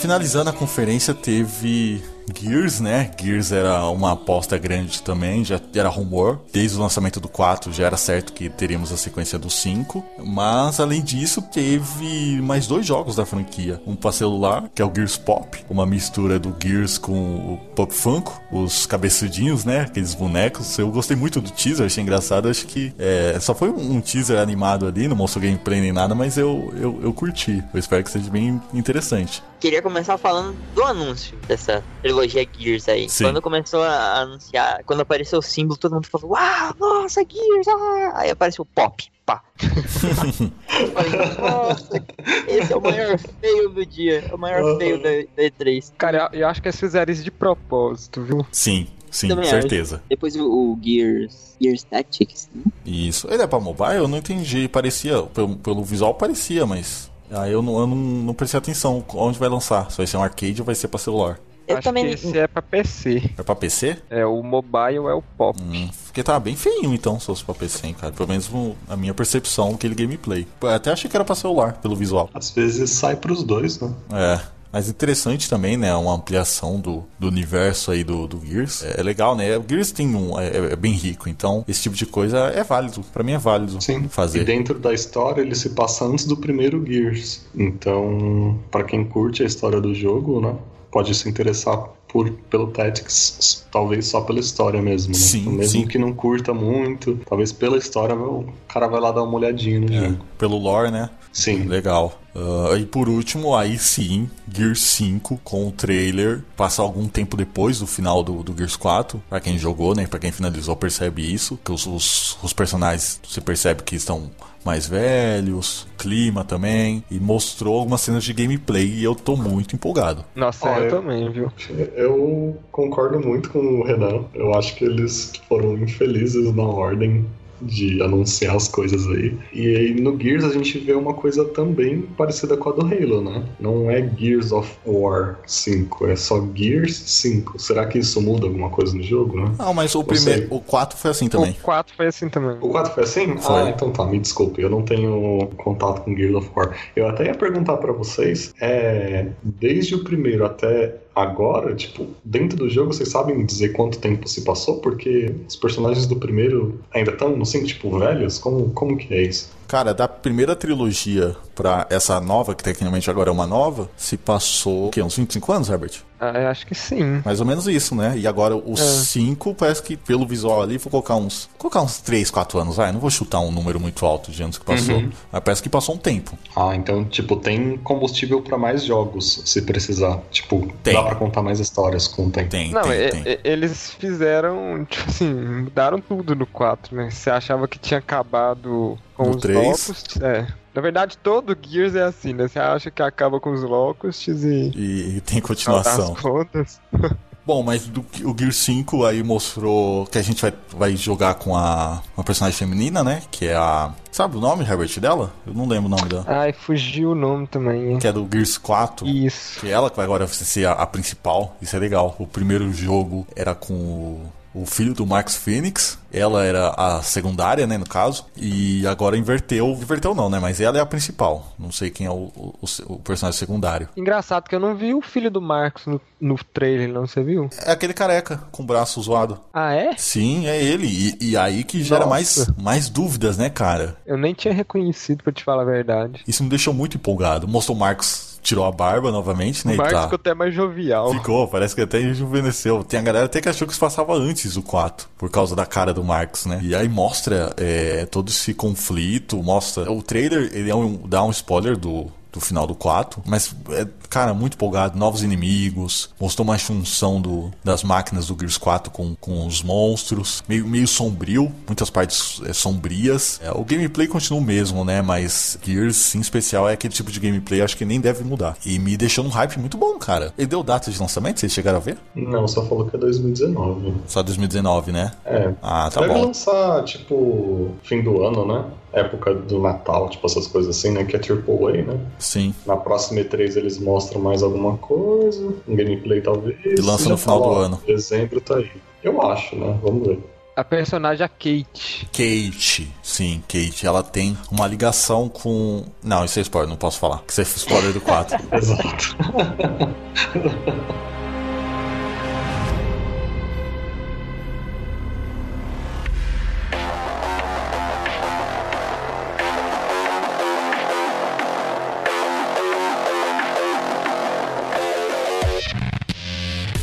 Bom, e se a conferência já não tinha animado o público e, e- e todo mundo que estava assistindo com essa quantidade de trailers e anúncios e tudo mais, a conferência se encerra cortando a fala de Phil Spencer. O palco todo começa a parecer que tem uma falha técnica e mostra que parece estar sendo hackeado e aparece finalmente um novo trailer de Cyberpunk 2077, o novo jogo da CD Projekt Red. sim. Cara, o que, que foi aquilo, Renan? Rapaz, olha. Quando começou o, o trailer, assim, eu pensei até que era Watch Dogs 3. Muita gente pensou. Aí, Cyberpunk 2077, eu. "Uau!" Outro momento que eu levantei da cadeira. Ixi, cadê? Taquei a carteira, não apareceu nenhum jogo na minha mesa. Eu acho. Cara, é o jogo que vai superar The Witcher 3, cara, como o melhor jogo da geração. Porque The Witcher 3 é o melhor jogo da geração. Pra quem não jogou, tem que jogar e vai saber por quê. E o único jogo pra superar isso é Cyberpunk, cara. É o único pra tirar essa, esse- essa coroa do, do Gerald. Foi um momento muito Ubisoft ali, né? Essa cortada que eles deram. Sim. Lembrou umas conferências antigas, assim. Falei, olha só. eu isso né? antes. Um, um anúncio no final. O Ubisoft gostava de fazer isso. Sim. É, assim, não mostrou cena de gameplay. Foi tudo CG? Foi, né? Creio que sim. Pelo menos pareceu, né? Sim, mas tudo bem, muito bem ambientado. Climão de Cyberpunk, cara, climão. Expectativas altíssimas. Eu não sei se na conferência, na, na feira vai ter gameplay. Não sei se tá rolando alguma gameplay por lá. Eu sei que tem algumas coisas em portas fechadas. Eu vi no Instagram da, da CD. Aí eu vi que tem algumas portas fechadas ali. Eu não sei se é gameplay, não posso dizer. Mas, assim, expectativa altíssima, altíssima, altíssima, altíssima. Esse aí pode sair por 300 reais que eu tô comprando. Isso aí é certeza que vai ser belíssimo. Dois. Parece que a perspectiva dele vai ser em primeira pessoa. Vocês, vocês chegaram a ver alguma coisa sobre isso? Então, isso era rumor ou oficial, Renan? É oficial. É, você falou agora da, desse gameplay as portas fechadas, né? O pessoal já começou a liberar algumas informações. Então, confirmaram aí que vai ser em primeira pessoa, vai ser tipo um shooter, um RPG, assim. E aí você vai poder construir a sua, o seu personagem a partir do zero. Então, vão ter classes, mas você que vai criar a classe, vai é, como tipo, uma árvore, né, de skills, e aí você uhum. vai é, desenvolvendo essa classe e que vai ter muitas escolhas assim ao redor do mundo. Então, por exemplo, uh, vamos dizer que você tem uma porta aqui bloqueada, e aí você não tem habilidade de hacker o suficiente, mas se você tiver habilidade de engenheiro, você vai poder abrir essa porta de outra forma, utilizando uhum. a habilidade de, de, engenheiro, né? Então, pareceu curioso. Eu, eu tava esperando que fosse em terceira pessoa. É, sim. Pra falar a verdade. Mas vamos ver. Por tudo que estão anunciando aí, mostrando, tá empolgante ainda assim. É, assim, na minha cabeça era. Cyberpunk sempre foi um The Witcher Cyberpunk. Saca? Eu achei que ia ser assim, no estilo de jogabilidade, tudo. Saber que é em primeira pessoa dá uma balançada. Mas é, é a CD, cara. Então, assim, eu confio nela. Acho que deve ser a empresa que eu mais confio depois que eu zerei The Witcher. Somente pelo carinho, não assim, pela qualidade, por tudo ali, mas somente pelo carinho que ela tem, pelo que, que ela faz pelos fãs, você começa a confiar nela. Então, em primeira pessoa, me deu uma balançada, mas eu ainda confio muito, cara. Então eu sei que pode ser algo espetacular vindo por aí. Eu acho que esse jogo vai matar o Deus Ex, hein? Esse jogo é um Deus Ex 2.0, hein? Vamos combinar. Pelo que parece. Por isso que eu perguntei da perspectiva. Porque cada vez mais eu vejo que ele se parece com Deus Ex, mas aí, como eu falei, 2.0. Porque ele parece que vai ser um jogo bem pesado, assim, com temática mais é, brutal né? Com o high-low do Cyberpunk, tipo, realmente as pessoas na miséria ali mesmo. E quem tem muito dinheiro tem muito dinheiro e vive uma vida de luxo e tal. E embora o Deus Ex mostre isso, ainda é tudo muito cinza em Deus Ex, né? E nesse jogo você já vê muito verde, você já vê mais cores, então acho que eles estão sendo um pouco mais ambiciosos nesse sentido. Talvez esse jogo aí, não vou falar que vai matar o Deus Ex, mas o Deus Ex não tá muito bem das pernas, né? Então talvez ele conquiste um espaço muito bom e quem sabe ganhe sequências igual o The Witcher, né? Sim. sim, sim. E eu tô torcendo muito pra ter a referência de The Witcher. No The Witcher 3, a Siri menciona um lugar futurístico, não sei o que, todo maluco. Claramente vai ter referência de The Witcher. Um, alguém jogando The Witcher 3 em, algum, em algum celular, é boa, algum celular futurístico, sei lá, cara. No, no Deus Ex, como é da Square também, é, o Deus Ex eu não vou lembrar agora em que ano se passa. Mas, tipo assim, alguns dos easter eggs de Deus Ex incluem posters de Final Fantasy, tipo, Final Fantasy 20, Final Sim. Fantasy 22. Tipo, uma coisa mais ou menos assim, sabe? Talvez alguém vai estar jogando The Witcher 7, alguma coisa assim.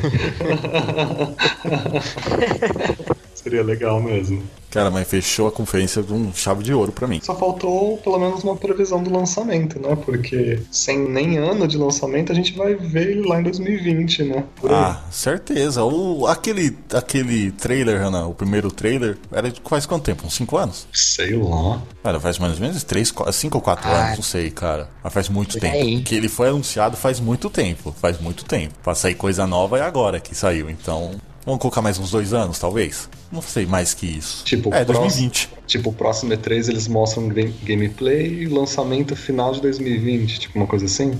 Talvez. É, tinha boatos de que ele seria cross-gen. Então, provavelmente por aí. Hum, é, e essa, essa E3 usaram a palavra cross-gen. Não, usaram a palavra next-gen algumas vezes, hein? Verdade. Isso me deixa meio triste, mas é realidade, né? Então eu, é. não, eu não, duvido que isso apareça é. na próxima geração até. Ah, eu acho é. é bem provável, viu? O Phil Spencer chegou a comentar, né? Que ele tem gente trabalhando em hardware, né? Sim. Se for realmente sim, sim. videogame, né? 2020, o, o Xbox One mesmo já, já foi lançado tem um tempo, né? Já teria finalizado o ciclo dele, né? Lá em 2020 daria mais de 5 anos, né? Acho que já tem 5 anos, não tem? Não, não, eu não lembro quando ele foi, quando ele foi lançado, mas o ciclo 2013. dos 13? Ah, então tem 5 anos. 7 anos em 2020, talvez realmente venha um console novo por aí. Ah, vamos ver. Espero eu que não. Eu li um, um, negócio, Kai, sobre isso que você falou do, do Phil Spencer. Eu li hoje. Ele, salvo engano, ele chegou a mencionar nos próximos consoles da família Olha Xbox. Só. Então, tipo assim, criaram... Mencionou, mencionou. Meio que, tipo assim, os próximos consoles, será que vão, ser, vão lançar mais de um tipo de, de próximo Xbox? Sei lá, vamos supor uma coisa meio portátil, tipo Switch, um console de mesa, não sei. É, eles também comentaram jogabilidade na nuvem, se eu não me engano. Sim, acho que é o azul. Sim. Tô olhando aqui minhas notas, eu não consegui achar, mas eu acho que eles comentaram alguma coisa de jogatina pela nuvem também. Então é, é, é gostoso ficar imaginando, né, como vai ser, mas tão tanta, tanta coisa eles, vaga, falam, né? eles falam dessa nuvem já tem tanto tempo, né? Verdade. o Crackdown 3 foi anunciado, eles falaram que ia ser, o, o cenário ia ser totalmente destrutível e tal, processamento em nuvem. Hum. Gente do céu, Bem já lembrado. tem tanto tempo. É. É verdade. O William Gibson, ele é o escritor do Neuromancer. É uma das obras cyberpunk mais importantes, assim, já Ah, lançadas. sim. Não é ele que tá trabalhando junto com o pessoal? Hum, Não, não ouvi falar disso. Eu acho que não por causa dessa polêmica. Ah, sim. Ele viu o jogo e comentou que Cyberpunk 2077 não está cyberpunk o suficiente. Ah, tá bom. Vai ser a mesma polêmica do escritor do The Witcher. Provavelmente. Os jogos não fazem parte do universo e ninguém não considera parte do, do mundo de The Witcher e não sei o que, não é uma continuação digna, porque o cara tem, porque o cara tem recalque do, do jogo faz mais sucesso que os livros dele. Essa é a mesma coisa. O outro velho gagá. É isso. Acho que o, o trailer mostrou muitas cenas à luz do dia. E a- as pessoas associam muito Cyberpunk com escuridão. Noite. Com, Sim. é, com noite, com neon, né? E eu senti um pouco falta disso, assim. Talvez Sim. seja por isso. Noite é, é- é neon e, e ruas com esgoto vazando do teto com robôs prostitutas do lado. Não querendo o assunto, assim, não mudando muito, mas vocês viram uma, uma coisa que lá na China, ou em qualquer país assim, que já é meio de primeiro mundo, que o mendigo tava pedindo esmola com um papelzinho com QR Code na mão? E Sério? o cara podia dar esmola. Sério, eu não sei se é piada, E- mas eu Sério? vi isso na internet. O mendigo tinha um papel com um QR Code, então o cara podia dar esmola pra ele com o celular, tipo, escaneia o QR Code e vai pra conta do mendigo. Nossa. Cyber Se isso for verdade, é o sai. Cara, a gente tá vivendo Eu acho. Eu acho que é um viral de Cyberpunk, hein? Então, eu acho que eles tinham colocar isso no Cyberpunk 2077. Pois é. Sim, por favor. Ia ser Ai, hilário.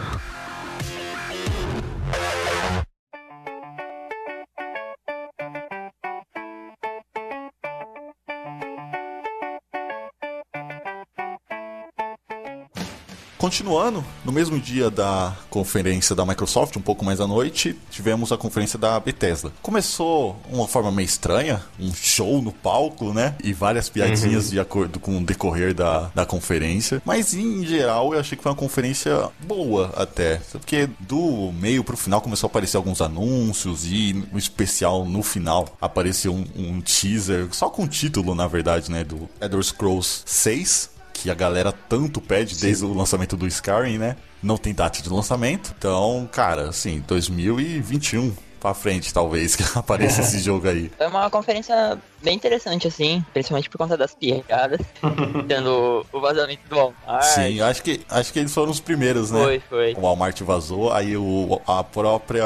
Acho que a, a ID, que é a desenvolvedora, postou no Twitter que a capa tava errada e postou a capa nova e já anunciaram, né? Já aproveitaram e anunciaram o jogo. Foi o máximo isso. Talvez eu seja apedrejado pelo que eu vou falar, mas é, é, é- é o que eu sinto, assim. Não consigo jogar jogos da Bethesda, assim, a maioria dos jogos deles. Que eu não sinto que eu tô imerso no jogo. Pra mim, parece que eu tô olhando um jogo de tabuleiro mesmo, assim. Não que o jogo seja ruim, pelo amor de Deus, socorro. mas eu não me sinto imerso na maioria dos jogos deles. Eu já tentei jogar Fallout, próprio Skyrim, e eu não, não me senti assim, tipo, tão dentro do jogo quanto outros jogos, né? Então não, não era uma conferência assim, eu tava tipo, uau, yeah, legal. Mas assim, o- os, os anúncios que tiveram são mega interessantes, né? O, o Doom novo aí, Fallout 76, né? O, pro- que nem vocês falaram mesmo do, do Elder Scrolls 6 aí, que já me falaram que é o Skyrim 2, É, provavelmente vai ser isso. Provavelmente vai ser isso. É, eu, eu gostei do, do ritmo da conferência, né? Porque eles colocaram as piadinhas em alguns lugares específicos, né? Eles têm essa tendência de mostrar a importância da equipe, né? Eles dão muito valor pro pessoal, né? passa essa impressão de que eles têm muito interesse em pessoas de culturas diferentes, de interesses diferentes, que são unidas pelo mesmo é, vínculo, pela mesma paixão por videogames, né? Então me, me parece assim que é uma empresa muito gostosa de trabalhar, né? Eles parece que criaram uma comunidade mesmo, né? Nesse sentido, né? O Pete Hines, o Todd, Todd Howard, se não me engano, né? São muito carismáticos, né? Toda vez que eles sobem no palco, o pessoal aplaude e ele interage com o pessoal. Então, nesse sentido, para mim, a conferência foi bem sólida, foi bem bem ritmada, como eu falei, bem tranquilo. Eu só tenho uma reclamação que é esse negócio de trazer banda pro palco aí para fazer barulho. É, isso daí eu não acho muito imersivo, não. É. O Raid é um jogo bem frenético, bem caótico e tal, mas eu acho que o pessoal não vai ficar mais na vibe do jogo porque tem a banda lá cantando. Eu tenho uma sensação assim de que foi um momento meio vergonha alheia, assim, para falar a verdade. Foi, foi, foi. é, tem esse ponto também, né? Que parecia que algumas pessoas no palco palco não tava muito à vontade, não. Tinha algumas piadinhas ali que parece foi meio forçada, que não tava natural, que dá para perceber que era que tava sendo lido, né? Pelo teleprompter do, do palco. Sim.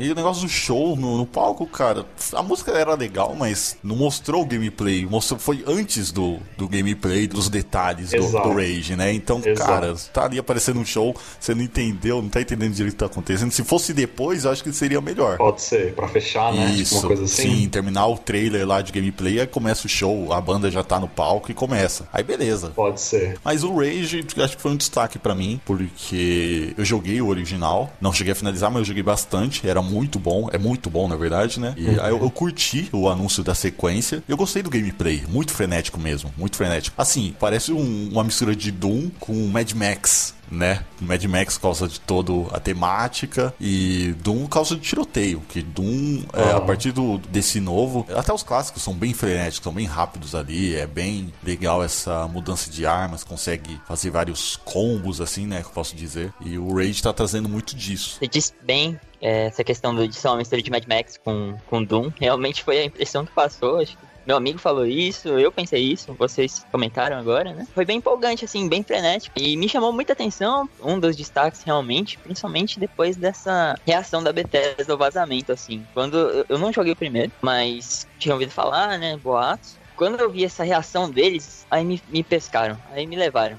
Aí eu fiquei interessado. E aí, vendo o gameplay, aí foi mais, é, mais interessante ainda. É chamativo, né? Eu tenho uma sensação de que ele é um Sunset Overdrive para quem tem mais de 18 anos, sabe? Sim, somente por causa do trailer. o, o cara... trailer que saiu parecia bastante é... até. Tem uma hora que o cara tá tipo num terraço assim, e tem um monitor, né? E o monitor recebe mais atenção, assim, a tela fica no monitor, e o monitor tá fazendo propaganda de um negócio que é tipo um, um monstro, né? Que é, um, é uma decoração para casa. Tipo assim, o jogo não se leva muito a sério, né? Nesse sentido, eu, eu me recordei um pouco das memórias do Sunset Overdrive, mas ele é bem mais brutal, né? Então por isso que eu usei essa expressão, tipo, é um Sunset Overdrive para mais de 18 sim, anos, né? Sim. ele é bem brutal, bem visceral, né? Literalmente visceral. Literalmente, que era era sangue para tudo quanto é lado. Sim. Mas a, a conferência, a Bethesda anunciou algumas DLCs, DLC de Prey, anunciou uma versão de Wolfenstein em Wolfenstein 2 em VR, né? Apareceu um novo Doom, do Eternal, o trailer de anúncio, né? Não mostrou muitos detalhes, mas o anúncio do jogo já é uma coisa muito boa. E mas outros destaque, né, que a, eles pegaram um bom tempo foi com Fallout 76, que já tinha sido anunciado, acho que umas duas semanas antes ou uma semana antes com teaser teaser e agora tivemos mais detalhes, né? Mostrou gameplay, mostrou mais informações e ele é basicamente uma versão online do Fallout. Ele é como se fosse um, um The Elder Scrolls Online, só que tá do, do universo de Fallout, né? Basicamente é isso. Tem as suas mudanças, tem as suas curiosidades ali, mas o Fallout 76 é, seria isso. Seria um, um universo online de Fallout. E ele vai ser lançado agora em, em, novembro, já no final do ano. Eu fiquei bem interessado com ele talvez eu pegue pra jogar. Vai ter uma beta, vou ver se consigo entrar nela pra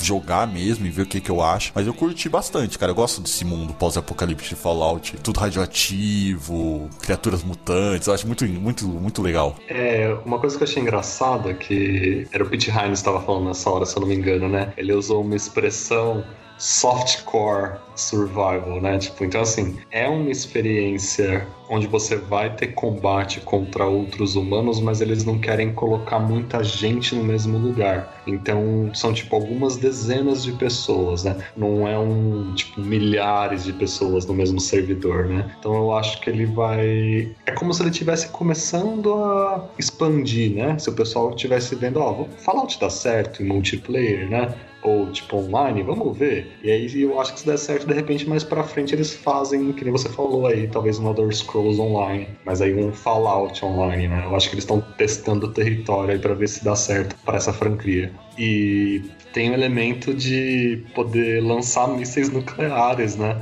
Pelo mapa. Isso aí eu achei muito engraçado, porque exige mais cooperatividade, né? Porque você tem que ir num determinado lugar do mapa, achar um código, e aí você vai juntando outros códigos para formar, tipo, uma senha, né? Para poder acessar o míssil e poder atirar onde você quiser. Então acho que isso dá uma apimentada aí na interação com outros jogadores, tanto pro bem quanto pro mal, né? É sim, porque se você tá online e sabe que tá chegando um, um míssil nuclear na sua direção, é para ficar um pouco preocupado. é para ficar muito preocupado. complementando o que o Caio falou, é, eu acho que a palavra-chave aqui realmente é testar, testando, né? Eu acho que tá sendo como um experimento para eles, né? Primeiro por conta justamente dessa coisa de que vão ter um número limitado de jogadores, né? Então, uhum. eles querem mesmo sendo multiplayer, eles querem trazer essa, essa sensação de, de survival mesmo, né? E outra coisa que eu quero ver como que eles vão fazer isso é que eles disseram que não vai haver NPCs. E os próprios jogadores vão ser os NPCs. Mas como que eles vão regular isso? E se de repente você precisar de algum item e depender de um NPC que na verdade é um jogador? Então eu fiquei muito curioso para ver isso. Vamos ver. Mas é, é parece interessante, eu gostei da ideia. Tem uma coisa que a gente já sabe, isso é um fato, é que não dá para confiar em jogadores online. Então, com certeza você não vai conseguir cumprir seu objetivo se algum um jogador é um NPC. Se ele é algum vendedor e tal, pode ter certeza que você não vai conseguir. Pode trocar de jogo. Uma coisa que eu acho legal que eles poderiam fazer é, assim, dar uma mudada na estrutura do jogo, né? É, se eles querem se propor a não ter mais NPC, eles podem agregar algum valor ao jogador que quer ser um comerciante, que quer ser talvez um ferreiro, né? Tipo uma coisa assim, agregar algum valor para que tenham pessoas interessadas em fazer isso. Porque, como vocês falaram, a comunidade é, é muito difícil o jogo ter a comunidade 100% saudável. Sempre vai ter um troll, sempre vai ter alguém de sacanagem. Então, eu acho que aí eu arrisco dizer até que foi uma coisa aí que não era muito bem para ser dita, não, e acabou escapando e eles vão, no fim das contas, colocar NPC sim, senão eu acho que vai ficar meio desorganizado o negócio, vai ficar meio, meio bagunçado. É, verdade, verdade. Definitivamente.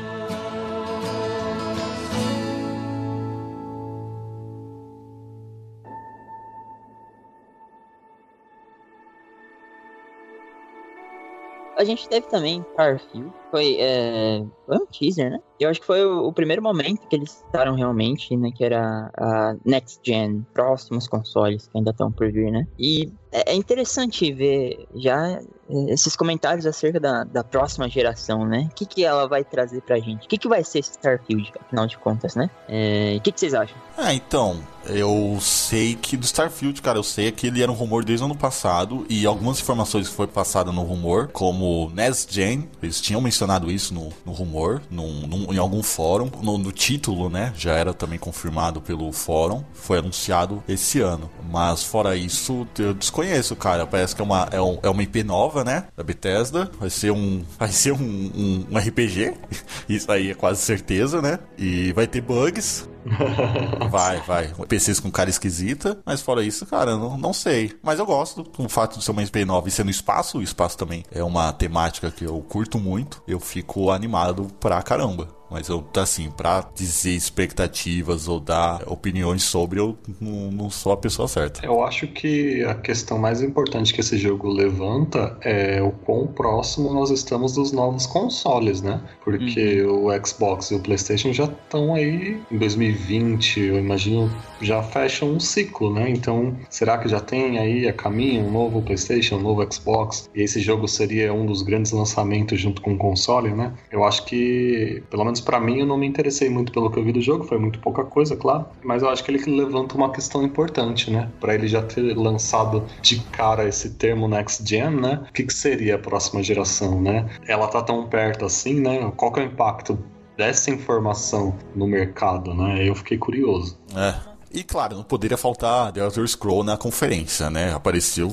de tudo que é forma. Jogo de carta com o Legends, apareceu o online com a expansão Somerset, apareceu a versão de celular o Blade, que parecia bem interessante, né? Assim, tava bem no finalzinho da, da conferência. A galera até ficou meio, meio decepcionada, achando que seria o final da conferência seria com, mostrando um jogo de celular, que apesar de ser graficamente muito bonito e, e parecia bem legal, não é um jeito de terminar uma conferência, né? É, o que eu acho legal desse jogo é que ele vai ser tipo cross-platform, né? Ele é um mobile, mas o pessoal pode jogar no PC e, tipo, a pessoa que joga no mobile pode interagir com quem tá jogando no PC, ele é VR ah, também. Eu tinha esquecido disso, bacana. Porque tá, o jogo tava muito bonito, né? Acho é, que aquilo eu, ali era a versão de PC é, que tava mostrando que... a demonstração. O Todd, né, que tava no palco, o Todd Howard, ele falou que era pro pessoal ver no celular no iPhone 10 a qualidade, ele, ele frisou muito a experiência mobile, porque quando eles mostram no telão lá, né, não é a mesma coisa da tela do celular que tá quase na sua cara, né? Ele disse que na tela do celular tava bem, bem, bem bonitão. No, no iPhone ah, 10 é sacanagem, sei, né? Porque né? É. comparar o iPhone 10 com o meu, é, meu Moto ó. G4 aqui, Play. Sim, é, mas, mas aí pra eles... É, aí é complica, né? É que pra eles é... É fácil, é, né? É que pra eles é fácil, né? Esse, esse tipo de upgrade upgrade de telefone para eles é tranquilo, né? Mas é muito legal essa proposta do jogo, né? De eles querem lançar para todas as plataformas possíveis. É um jogo gratuito, pelo visto ele já tá para chegar ele deve chegar agora no segundo semestre, né? Porque eles têm essa, esse hábito de falar a estação do ano, né? Então eles disseram fall, né? Fall é o outono. Então o outono deles lá eu acho que é agora. É, é, já deve estar para sair, então. Finalmente Skyrim para celular, olha só. É só o que faltava. Não, mas peraí, faltava pra geladeira, que ficou agora, é real, graças, como foi demonstrado. É excelente vídeo zoeira, né, cara? Porque Skyrim também virou meme. Sim. É um meme, né, Skyrim, pra tudo que plataforma. E lança um vídeo espetacular para a Alexa da Amazon, né? O aparelho da Amazon. Jogando por voz, jogando Sim. por geladeira, jogando. Qual mais? Qual os outros aparelhos que tinha? Tinha aquele popular Bip, né? Da década de 90. Sim. Ah, é. é. Era Bip, né? Era Bip o nome? Eu não lembro é, agora, tipo deu Bip, branco. Né? Mas, não sei se é o nome técnico ali pro. Pager, sei lá, enfim. Mas é um. Cara, dos aparelhos mais arcaicos, né? Só faltou de papel. Cara, é, é, essa zoeira foi um dos ponto alto. Tá 10 3 pra mim desse ano. Foi assim, tipo, legal. não, a gente Foi sabe que é zoeira, a gente sabe que Skyrim é o meme, então vamos, vamos fazer brincadeira disso. E ficou muito bom. Ficou e legal, mesmo. o Renan compartilhou um link com a gente do, do dispositivo, era o app, o, o, o Renan, pra Alexa? Do Skyrim? Era, é, acho que é tipo um update pra você conseguir jogar. É real. Que loucura, é cara. Real. Mas a conferência de fato terminou com um teaser com o logo do The Elder Scrolls 6. Só assim pra falar que tá em produção, mas mais nada, não apareceu mais nada. Fechou com um ponto alto, né? E outra, vendeu, como a gente falou anteriormente, um sonho pra galera, né? E Legal. ele era considerado também um, quase um Half-Life 3 da Bethesda. Tanto que a galera pedia por isso, cara. É, é, isso ou Skyrim 2, né? É diferente. O Skyrim, Skyrim 2 é um jogo e The Elder Scrolls 6 é outro. Só falta eles anunciarem The Elder Scrolls, é, Skyrim 2 também agora. Vai ficar pra próxima E3. Eu saio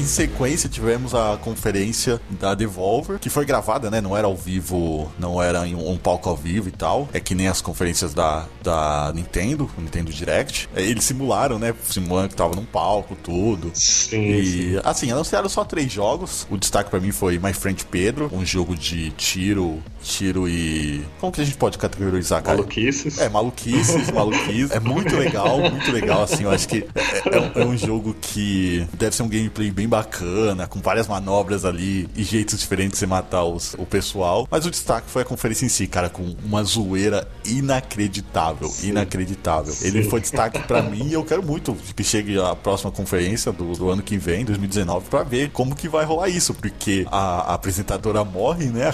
Acaba rolando um monte Sim. de, de coisa ali, ela acaba morrendo e ela vira uma espécie de Robocop que deixaram Sim. pra, pra mostrar mais coisas no ano que vem. Cara, muito bom. E foi assim, 20 minutos de, de apresentação, ô, ô Caio? Exatamente, exatamente, 20 minutos. Foi bem rápida e foi o alívio cômico que a gente precisava nessa maratona de conferências, né? Foi muito, muito, muito boa. Eu só tenho coisa boa pra falar. É tanto que no começo do programa eu já usei uma referência aí da conferência do ano passado, né? Que toda hora que ela ia mostrar um jogo, ela falava check a look. que é uma, é uma frase que nem existe, né? Tipo. é tipo, take a look ou check this out, né? Tipo, uma coisa mais ou menos assim. Ela, ela juntava duas frases, check a look. Aí ficou uma coisa muito legal. Aquela atriz é muito, muito, muito boa. Ela, espero que continue nesse formato até a gente morrer. Sim, sim, por favor. Porque é muito bom, cara, muito bom. A única coisa que eu não gostei, pra não só falar coisa boa, é que assim, era tanta zoeira, mas tanta zoeira, que eu teve momentos assim que eu não sabia o que, que realmente era um produto que eles estavam lançando ou o que, que era uma zoeira. Porque eles colocaram um Sega Saturn lá e, tipo, eles pintaram ele com, sei lá, parecia spray, e eles disseram que era o Devolver Digital Entertainment Classic. Sim. É tipo uma zoeira com todos esses consoles que estão saindo. Cara, que conferência espetacular. Brincaram cara. com loot box, criaram a loot box coin deles. E, e tá pra sim. vender. Você entrar lá, o, o, site, o link que eles colocaram lá, você entrar, tem como comprar. 150 dólares Que aquilo. loucura, cara. Eu não sei o que, que isso vai acontecer no final, se vai ser. A, a galera vai ganhar alguma coisa se comprar isso, ou se é só zoeira pura. Esse Lootbox Coin, quando ela começou a mostrar, apareceu um- uma mensagenzinha assim no cantinho da tela dizendo que não tinha valor real. Então, Ah, tipo, sim. nessa zoeira aí, eles já se, se precaveram, né? Cara, isso não tem valor. Não, não vá comprando achando que é uma criptomoeda, porque não é. É zoeira. Eu acho que foi, essa foi a única zoeira que eles tiveram a precaução de dizer que não era verdade, mesmo pra não ter esse risco da pessoa comprar e achar que tem valor. Sim, sim. Não é, mas tá no preço, né? Porque 150 dólares é o preço de criptomoeda, quase. Ô, louco! Meu Deus. Ah, cara, mas foi muito Daqui a legal. pouco o pessoal vai estar minerando, é, comprando placa de vídeo aí pra minerar lootbox coin. Ah, com certeza. Eu tô quase. E eu não sabia que ela tinha feito, ela tinha feito conferência ano passado. Eu Foi não sabia bom. disso. E assim, é sequência, né, cara? Eu com certeza uma vou acompanhar ano que vem. Sim, eu vou ficar, ficar de olho Muito pra ver o que vai mesmo. acontecer. Quem não assistiu a do ano passado, eu recomendo que assiste porque são os mesmos 20 minutos. E pra você ter uma noção, aquele moleque que atirou nela, no ano passado, eles fizeram uma zoeira de que você jogava o dinheiro na tela mesmo. Eles fizeram essa brincadeira de é, shut up and take my money, sabe? Sei, Tipo, sei. jogando dinheiro na tela. E aí, eu não lembro a sequência certinho, mas aí o monitor puxou o dinheiro e aí, tipo, puxou o braço dele junto. E ele perdeu a mão, E né? aí cortou o braço dele, Ah. isso. Por isso que ele tinha uma arma no lugar do braço e aí matou ela. Mostrou tipo, um flashback. vingança. Mostrou um flashback na hora que ele apareceu. Ah, é? É, ah, eu não bem, bem lembro rapidinho, agora. mostrou a mão dele sendo sugada Ah, lá e tal. que legal, cara. Quem não assistiu, eu recomendo, porque são 20 minutos que vão, vão alegrar seu dia. Cara, muito bom, muito bom.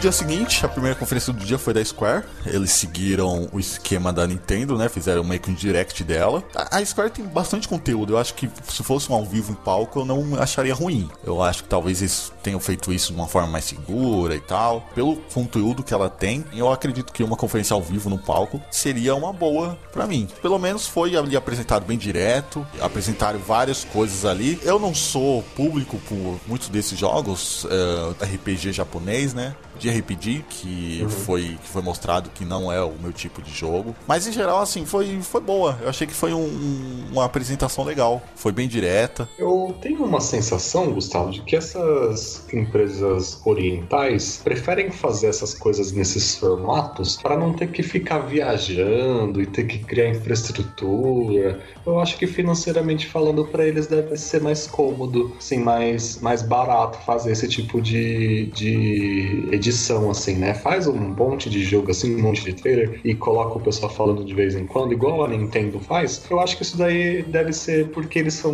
lá do outro lado do planeta, né? Eu acho que eles não querem ficar viajando, não, para mostrar as coisas dele, não. Mas eu concordo com você, eu acho que funciona. para empresas como a Square, funciona assim. Eu, particularmente, acho que não ia gostar, não, de ver conferência com esse monte de, de RPG, não, porque eu mesmo, desses jogos aqui, o único que não é mostrado em outro lugar que me chamou atenção é o Quiet Man.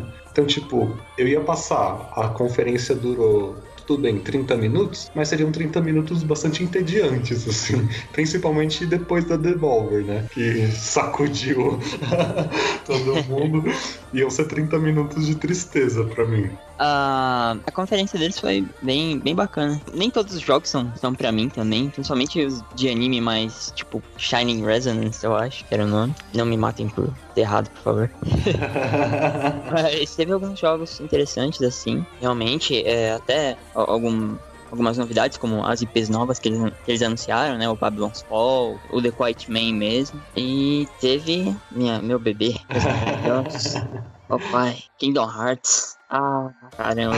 Finalmente, né? Depois de tanto segredo, o trailer apresentado foi o mesmo da conferência da Microsoft, né? Sim, sim, foi. Acho que teve uh, alguns trechinhos só diferentes, talvez eu não me engano. O da, o da Sony apresentou também, só que apresentou com o do Pirata dos Caribe, eles colocaram lá a cena do Pirata dos Caribe, apareceu mais algumas coisinhas extra. O trailer da Sony foi o melhor. Sim, completo, né? Agora a gente tem data de lançamento, finalmente. Infelizmente são mais uns 6, 7 meses de espera.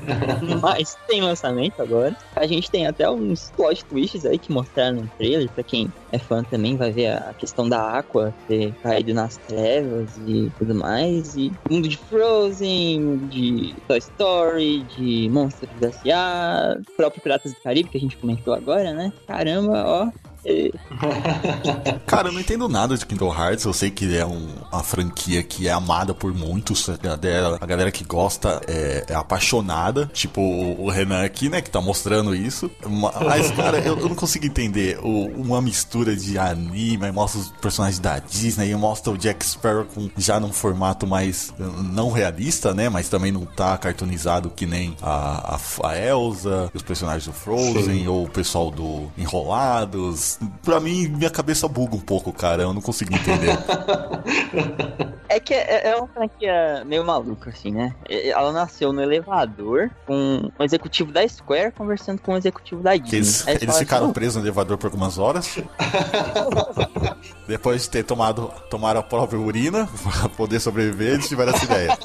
Aí, claro, vamos juntar aí Final Fantasy com a Disney é isso mesmo Kingdom Hearts. É, o que, que será que rola, né? Se a gente juntar Final Fantasy com Disney, coisas que são bem parecidas. Que poderia dar errado. É, mas pelo visto não deu nada de errado, né? Porque a legião de fãs que eles têm Exato, é sim, impressionante. Sim. E eu tenho que jogar, eu tenho, eu vou procurar o remaster, parece um remaster PS4 que é bem completo, que tem, que tem vários jogos ali. Eu vou comprar e, e vou ver qual que é aí pra ver por que esse amor todo. É, a Square apresentou vários jogos, né, na, na conferência dela. A grande maioria a gente já conhecia. Aquele joguinho que eles estão desenvolvendo pro Nintendo Switch, gente, que coisa bonitinha. todo pixelado e tal. Mas para mim o grande destaque foi o Shadow of the Tomb Raider, que nossa, é, esse jogo aparentemente vai ser sensacional, vai fechar com chave de ouro a trilogia da Lara, é, do reboot. Eu tô muito empolgado, espero que eu não fique decepcionado com o resultado final. Uma coisa que eu fico, ah, não sei se é, a palavra certa seria receoso e tal, mas é que o, o game está sendo desenvolvido pela Eidos com parceria da Crystal Dynamics, é, sendo que os outros dois títulos anteriores do reboot foram totalmente desenvolvidos pela Crystal Dynamics, sendo que a Eidos acho que trabalhou no multiplayer do primeiro. É, mas eu confio no, no papel do, do estúdio, de tudo que eles apresentaram, o meu hype tá lá em cima. E quando diz o pessoal aí, né, isso vai ser carteirada na certa. Agora eu tô com medo de, desse terceiro jogo ter um multiplayer do Tomb Raider de novo, né, cara? Que... Battle Royale. Ah, Battle Royale. Isso. Ah, não. Aí sim, hein? Aí é jogo do ano. Aí vai ser bom. E, cara, eu gostei daquele gameplay, aquele stealth. Nossa, a Lara tá mais brutal. Tá muito mais brutal, parece, cara. O que, que é aquilo? Então, a Lara tá mais assassina do que o Assassin's Creed. Aí, ela deu um baita de um Air Assassination lá, muito legal.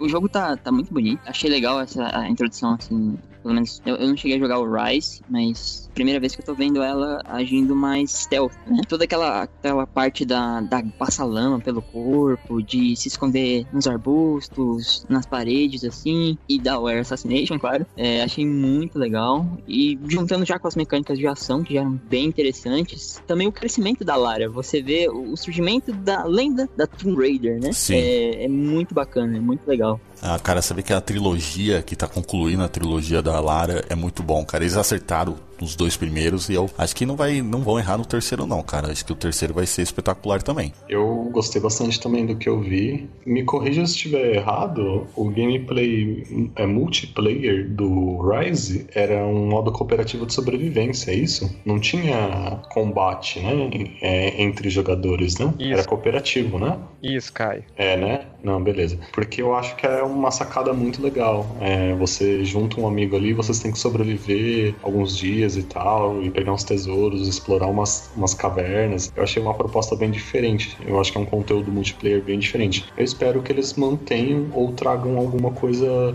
tão boa quanto foi no Rise. E realmente, o, Shadow, como o próprio nome diz, né? Sombra, eu acho que a gente vai ter muito mais oportunidades de ser furtivo. E eu gosto muito disso. Eu gosto muito de num jogo que você pode chegar como Rambo, metendo bala em todo mundo, é, mas também pode ser o furtivão que às vezes até não vai matar ninguém. Eu gosto muito quando o jogo dá essa opção. E o ambiente também, né? Cultura maia, eu tenho um certo interesse nesses pessoal aí, nos maias, nos astecas e tal. Não sei se vai ser só no México, mas essa ambientação mais na selva, que nem comentaram aí, né? Dela passar lama no corpo para ficar mais escondido e tal. Poxa, esse jogo eu tenho bastante expectativa mesmo. Eu acho que eles estão acertando a mão e, cara, eu arrisco dizer que poderia não parar por aí, viu?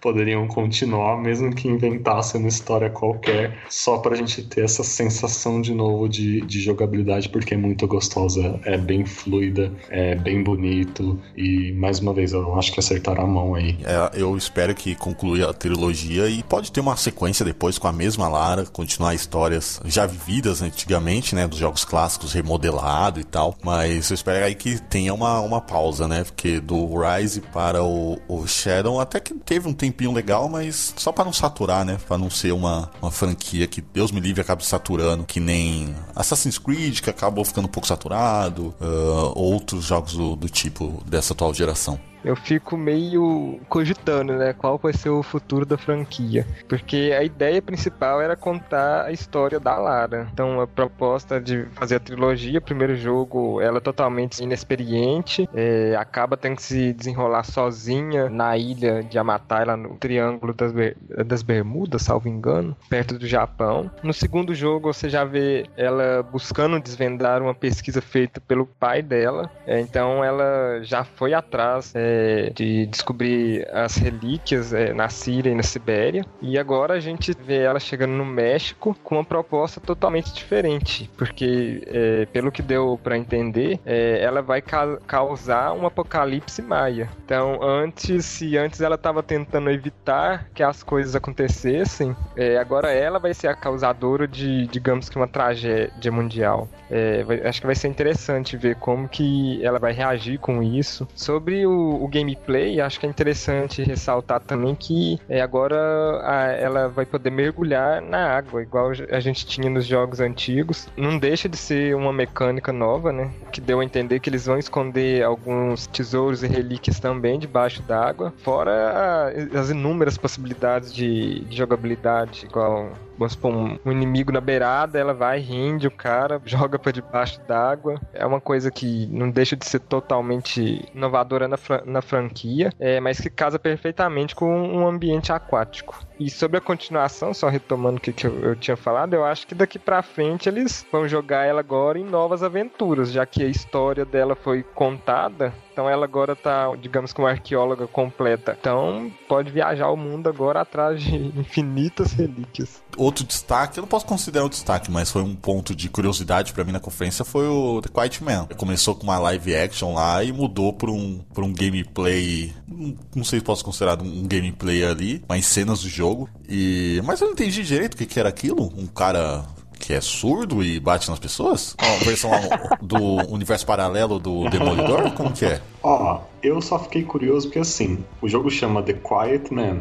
Então, assim, ele é surdo-mudo, ele é só mudo e ele quer que as pessoas prestem atenção nos sons. Ou ele é muito quieto, ou ele só é quieto. É, entendeu? Ele é só quieto, de poucas palavras. Porque no trailer, ele chega num beco lá, né? E aí, ele, em algum momento, ele, tipo, coloca o dedo, assim, apontando pro ouvido. Sim. Então, o que, que quer dizer? Que eu, eu não ouço? Ou, tipo, dizendo pra eles prestem atenção? Sim. O que, que é? Não né? façam barulho, sei lá. Não façam barulho, não se metam comigo. O que, que ele quer, né, com isso? É. Eu acho que só por isso o jogo já chama atenção. Agora eu concordo contigo assim que ficou um pouco estranho. Você mistura o live action com a, a jogatina ali e a gente não sabe a gameplay do jogo, não é? Eu, essa mistura eu acho que dá uma confundida, assim. Eu gosto da ideia de ver uma historinha que deixa aberta a interpretação ali. E aí você fica sabendo mais sobre o jogo no futuro. O bom é que esse jogo, em agosto, tá pertinho, a gente já vai saber mais sobre ele, né? Então eu, para mim, como os outros jogos foram mencionados em outras conferências, esse para mim foi o destaque dessa conferência. Sim, sim. É que como você falou, ele não tem tanta informação, então não sei se às vezes ele é um RPG japonês aí vai me tirar do, do catálogo de jogos. Mas eu, por isso que eu fiquei curioso, exatamente. Primeiro de tudo falar que achei que eles estariam fazendo alguma adaptação de alguma franquia deles para filme quando fez a transição do live action pro gameplay ou teaser, whatever, que aí eu percebi que era um jogo. Mas acho que aí tá o problema dele, aí que tá o ponto fraco dele. Não devia ter feito essa transição, que aí causou o estranhamento. E outro ponto que eu acho interessante falar é que essa questão também do se ele é surdo ou não, a Square tem que tomar cuidado com isso, porque eu tava no Twitter e eu vi uma pessoa que era, era tinha deficiência auditiva, já tava comemorando assim, falando, olha que legal, finalmente um, um personagem que, que com o qual me identifiquei, né? Que tem mesmo, os mesmos problemas que eu, mesmas dificuldades que eu tenho. Se realmente for esse caminho, vai ser algo bem legal, vai ser algo inclusivo, né? Mas pelo teaser a gente não pode ter certeza, né? Dependendo de para onde a Square vai levar isso, vai ser um problema. Sim, às vezes não é nada a ver, né? Que a gente tá achando. Exatamente. É só um título bonito e não tem nada a ver. Então, isso foi informação, esperar agosto para ver o que, que, vai, que eles vão apresentar. Eu acho que o que o Renan falou é legal de, de, de reforçar aqui, porque eles fizeram uma transição, mas eu acho assim, se eles fizessem só live action, eu acho que eu ficaria com essa sensação que o Renan falou aí. Pô, mas isso é um filme? É um jogo interativo? Igual aquele Late Shift, não sei se vocês chegaram a ver que ele é um filme. Aí você toma as decisões e aí a cena que seria a decorrência dessa decisão acontece. É, então, pelo menos para mim, né, ia ficar essa sensação. Eu acho que eles deveriam ter escolhido uma abordagem. Tipo, ou a gente vai fazer em filme e vai encontrar uma forma de dizer o que, que é o jogo, ou a gente faz gráfico mesmo aqui, computadorizado e tal, não sei o quê, e realmente em agosto a gente revela. E na parte de inclusão eu também fiquei preocupado, porque o Beyond Eyes, por exemplo, que é um jogo que fala de cegueira, né? É um jogo muito legal. Ele mostra pra gente como é a vida dessa pessoa, né? De uma pessoa que não enxerga. Eu acho que tava aí uma grande oportunidade de mostrar como é a vida de uma pessoa que não ouve. Mas eu acho que é muito mais difícil. Ou tão difícil quanto. Se eles estão indo por um caminho mais ou menos assim, tomara que realmente eles acertem. Porque pessoas como esse rapaz que tweetou aí merece ter entretenimento tanto quanto a gente, né? E não fugindo muito do assunto, né? A gente viu recentemente a Microsoft lançando um joystick bem inclusivo, né? Com os botões lá maiores, configuráveis e tal. Já existia, né? De, de controle, mas a Microsoft lançou deles e aí chamou atenção também para essas pessoas que a gente às vezes acaba esquecendo, né? Então eu acho que a Square aí pode ter uma big de uma pérola na mão. Mas, né? Mais uma vez, vamos esperar agosto para saber mais, né? Não dá para saber ainda.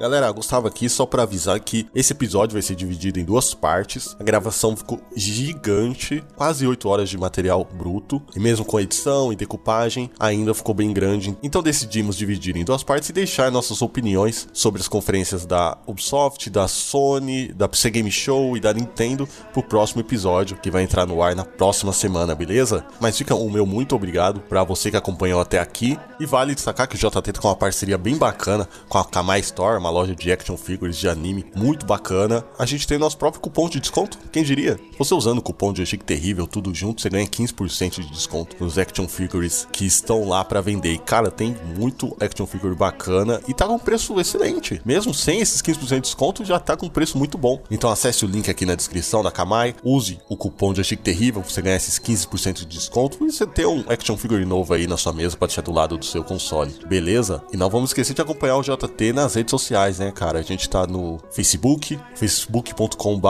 Terrível, a gente tá no Twitter, a gente tá no Instagram, a gente tá no Alvanista, a rede social gamer, que é muito bacana. Se você não conhece, acesse e segue o Joystick lá, beleza? Galera, muito obrigado por acompanhar até aqui. E não se preocupe que o episódio 2, na semana que vem, vai estar tá no ar. Beleza? Valeu, muito obrigado e tchau, tchau.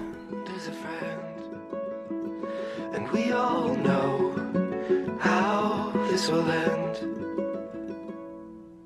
Chimney swift that finds me, be my keeper. Silhouette of a cedar. What is that song you sing for the dead? What is that song you sing for the dead? I see the signal searchlight strike me in the window of my room. Well, I got nothing to prove. Got nothing to prove.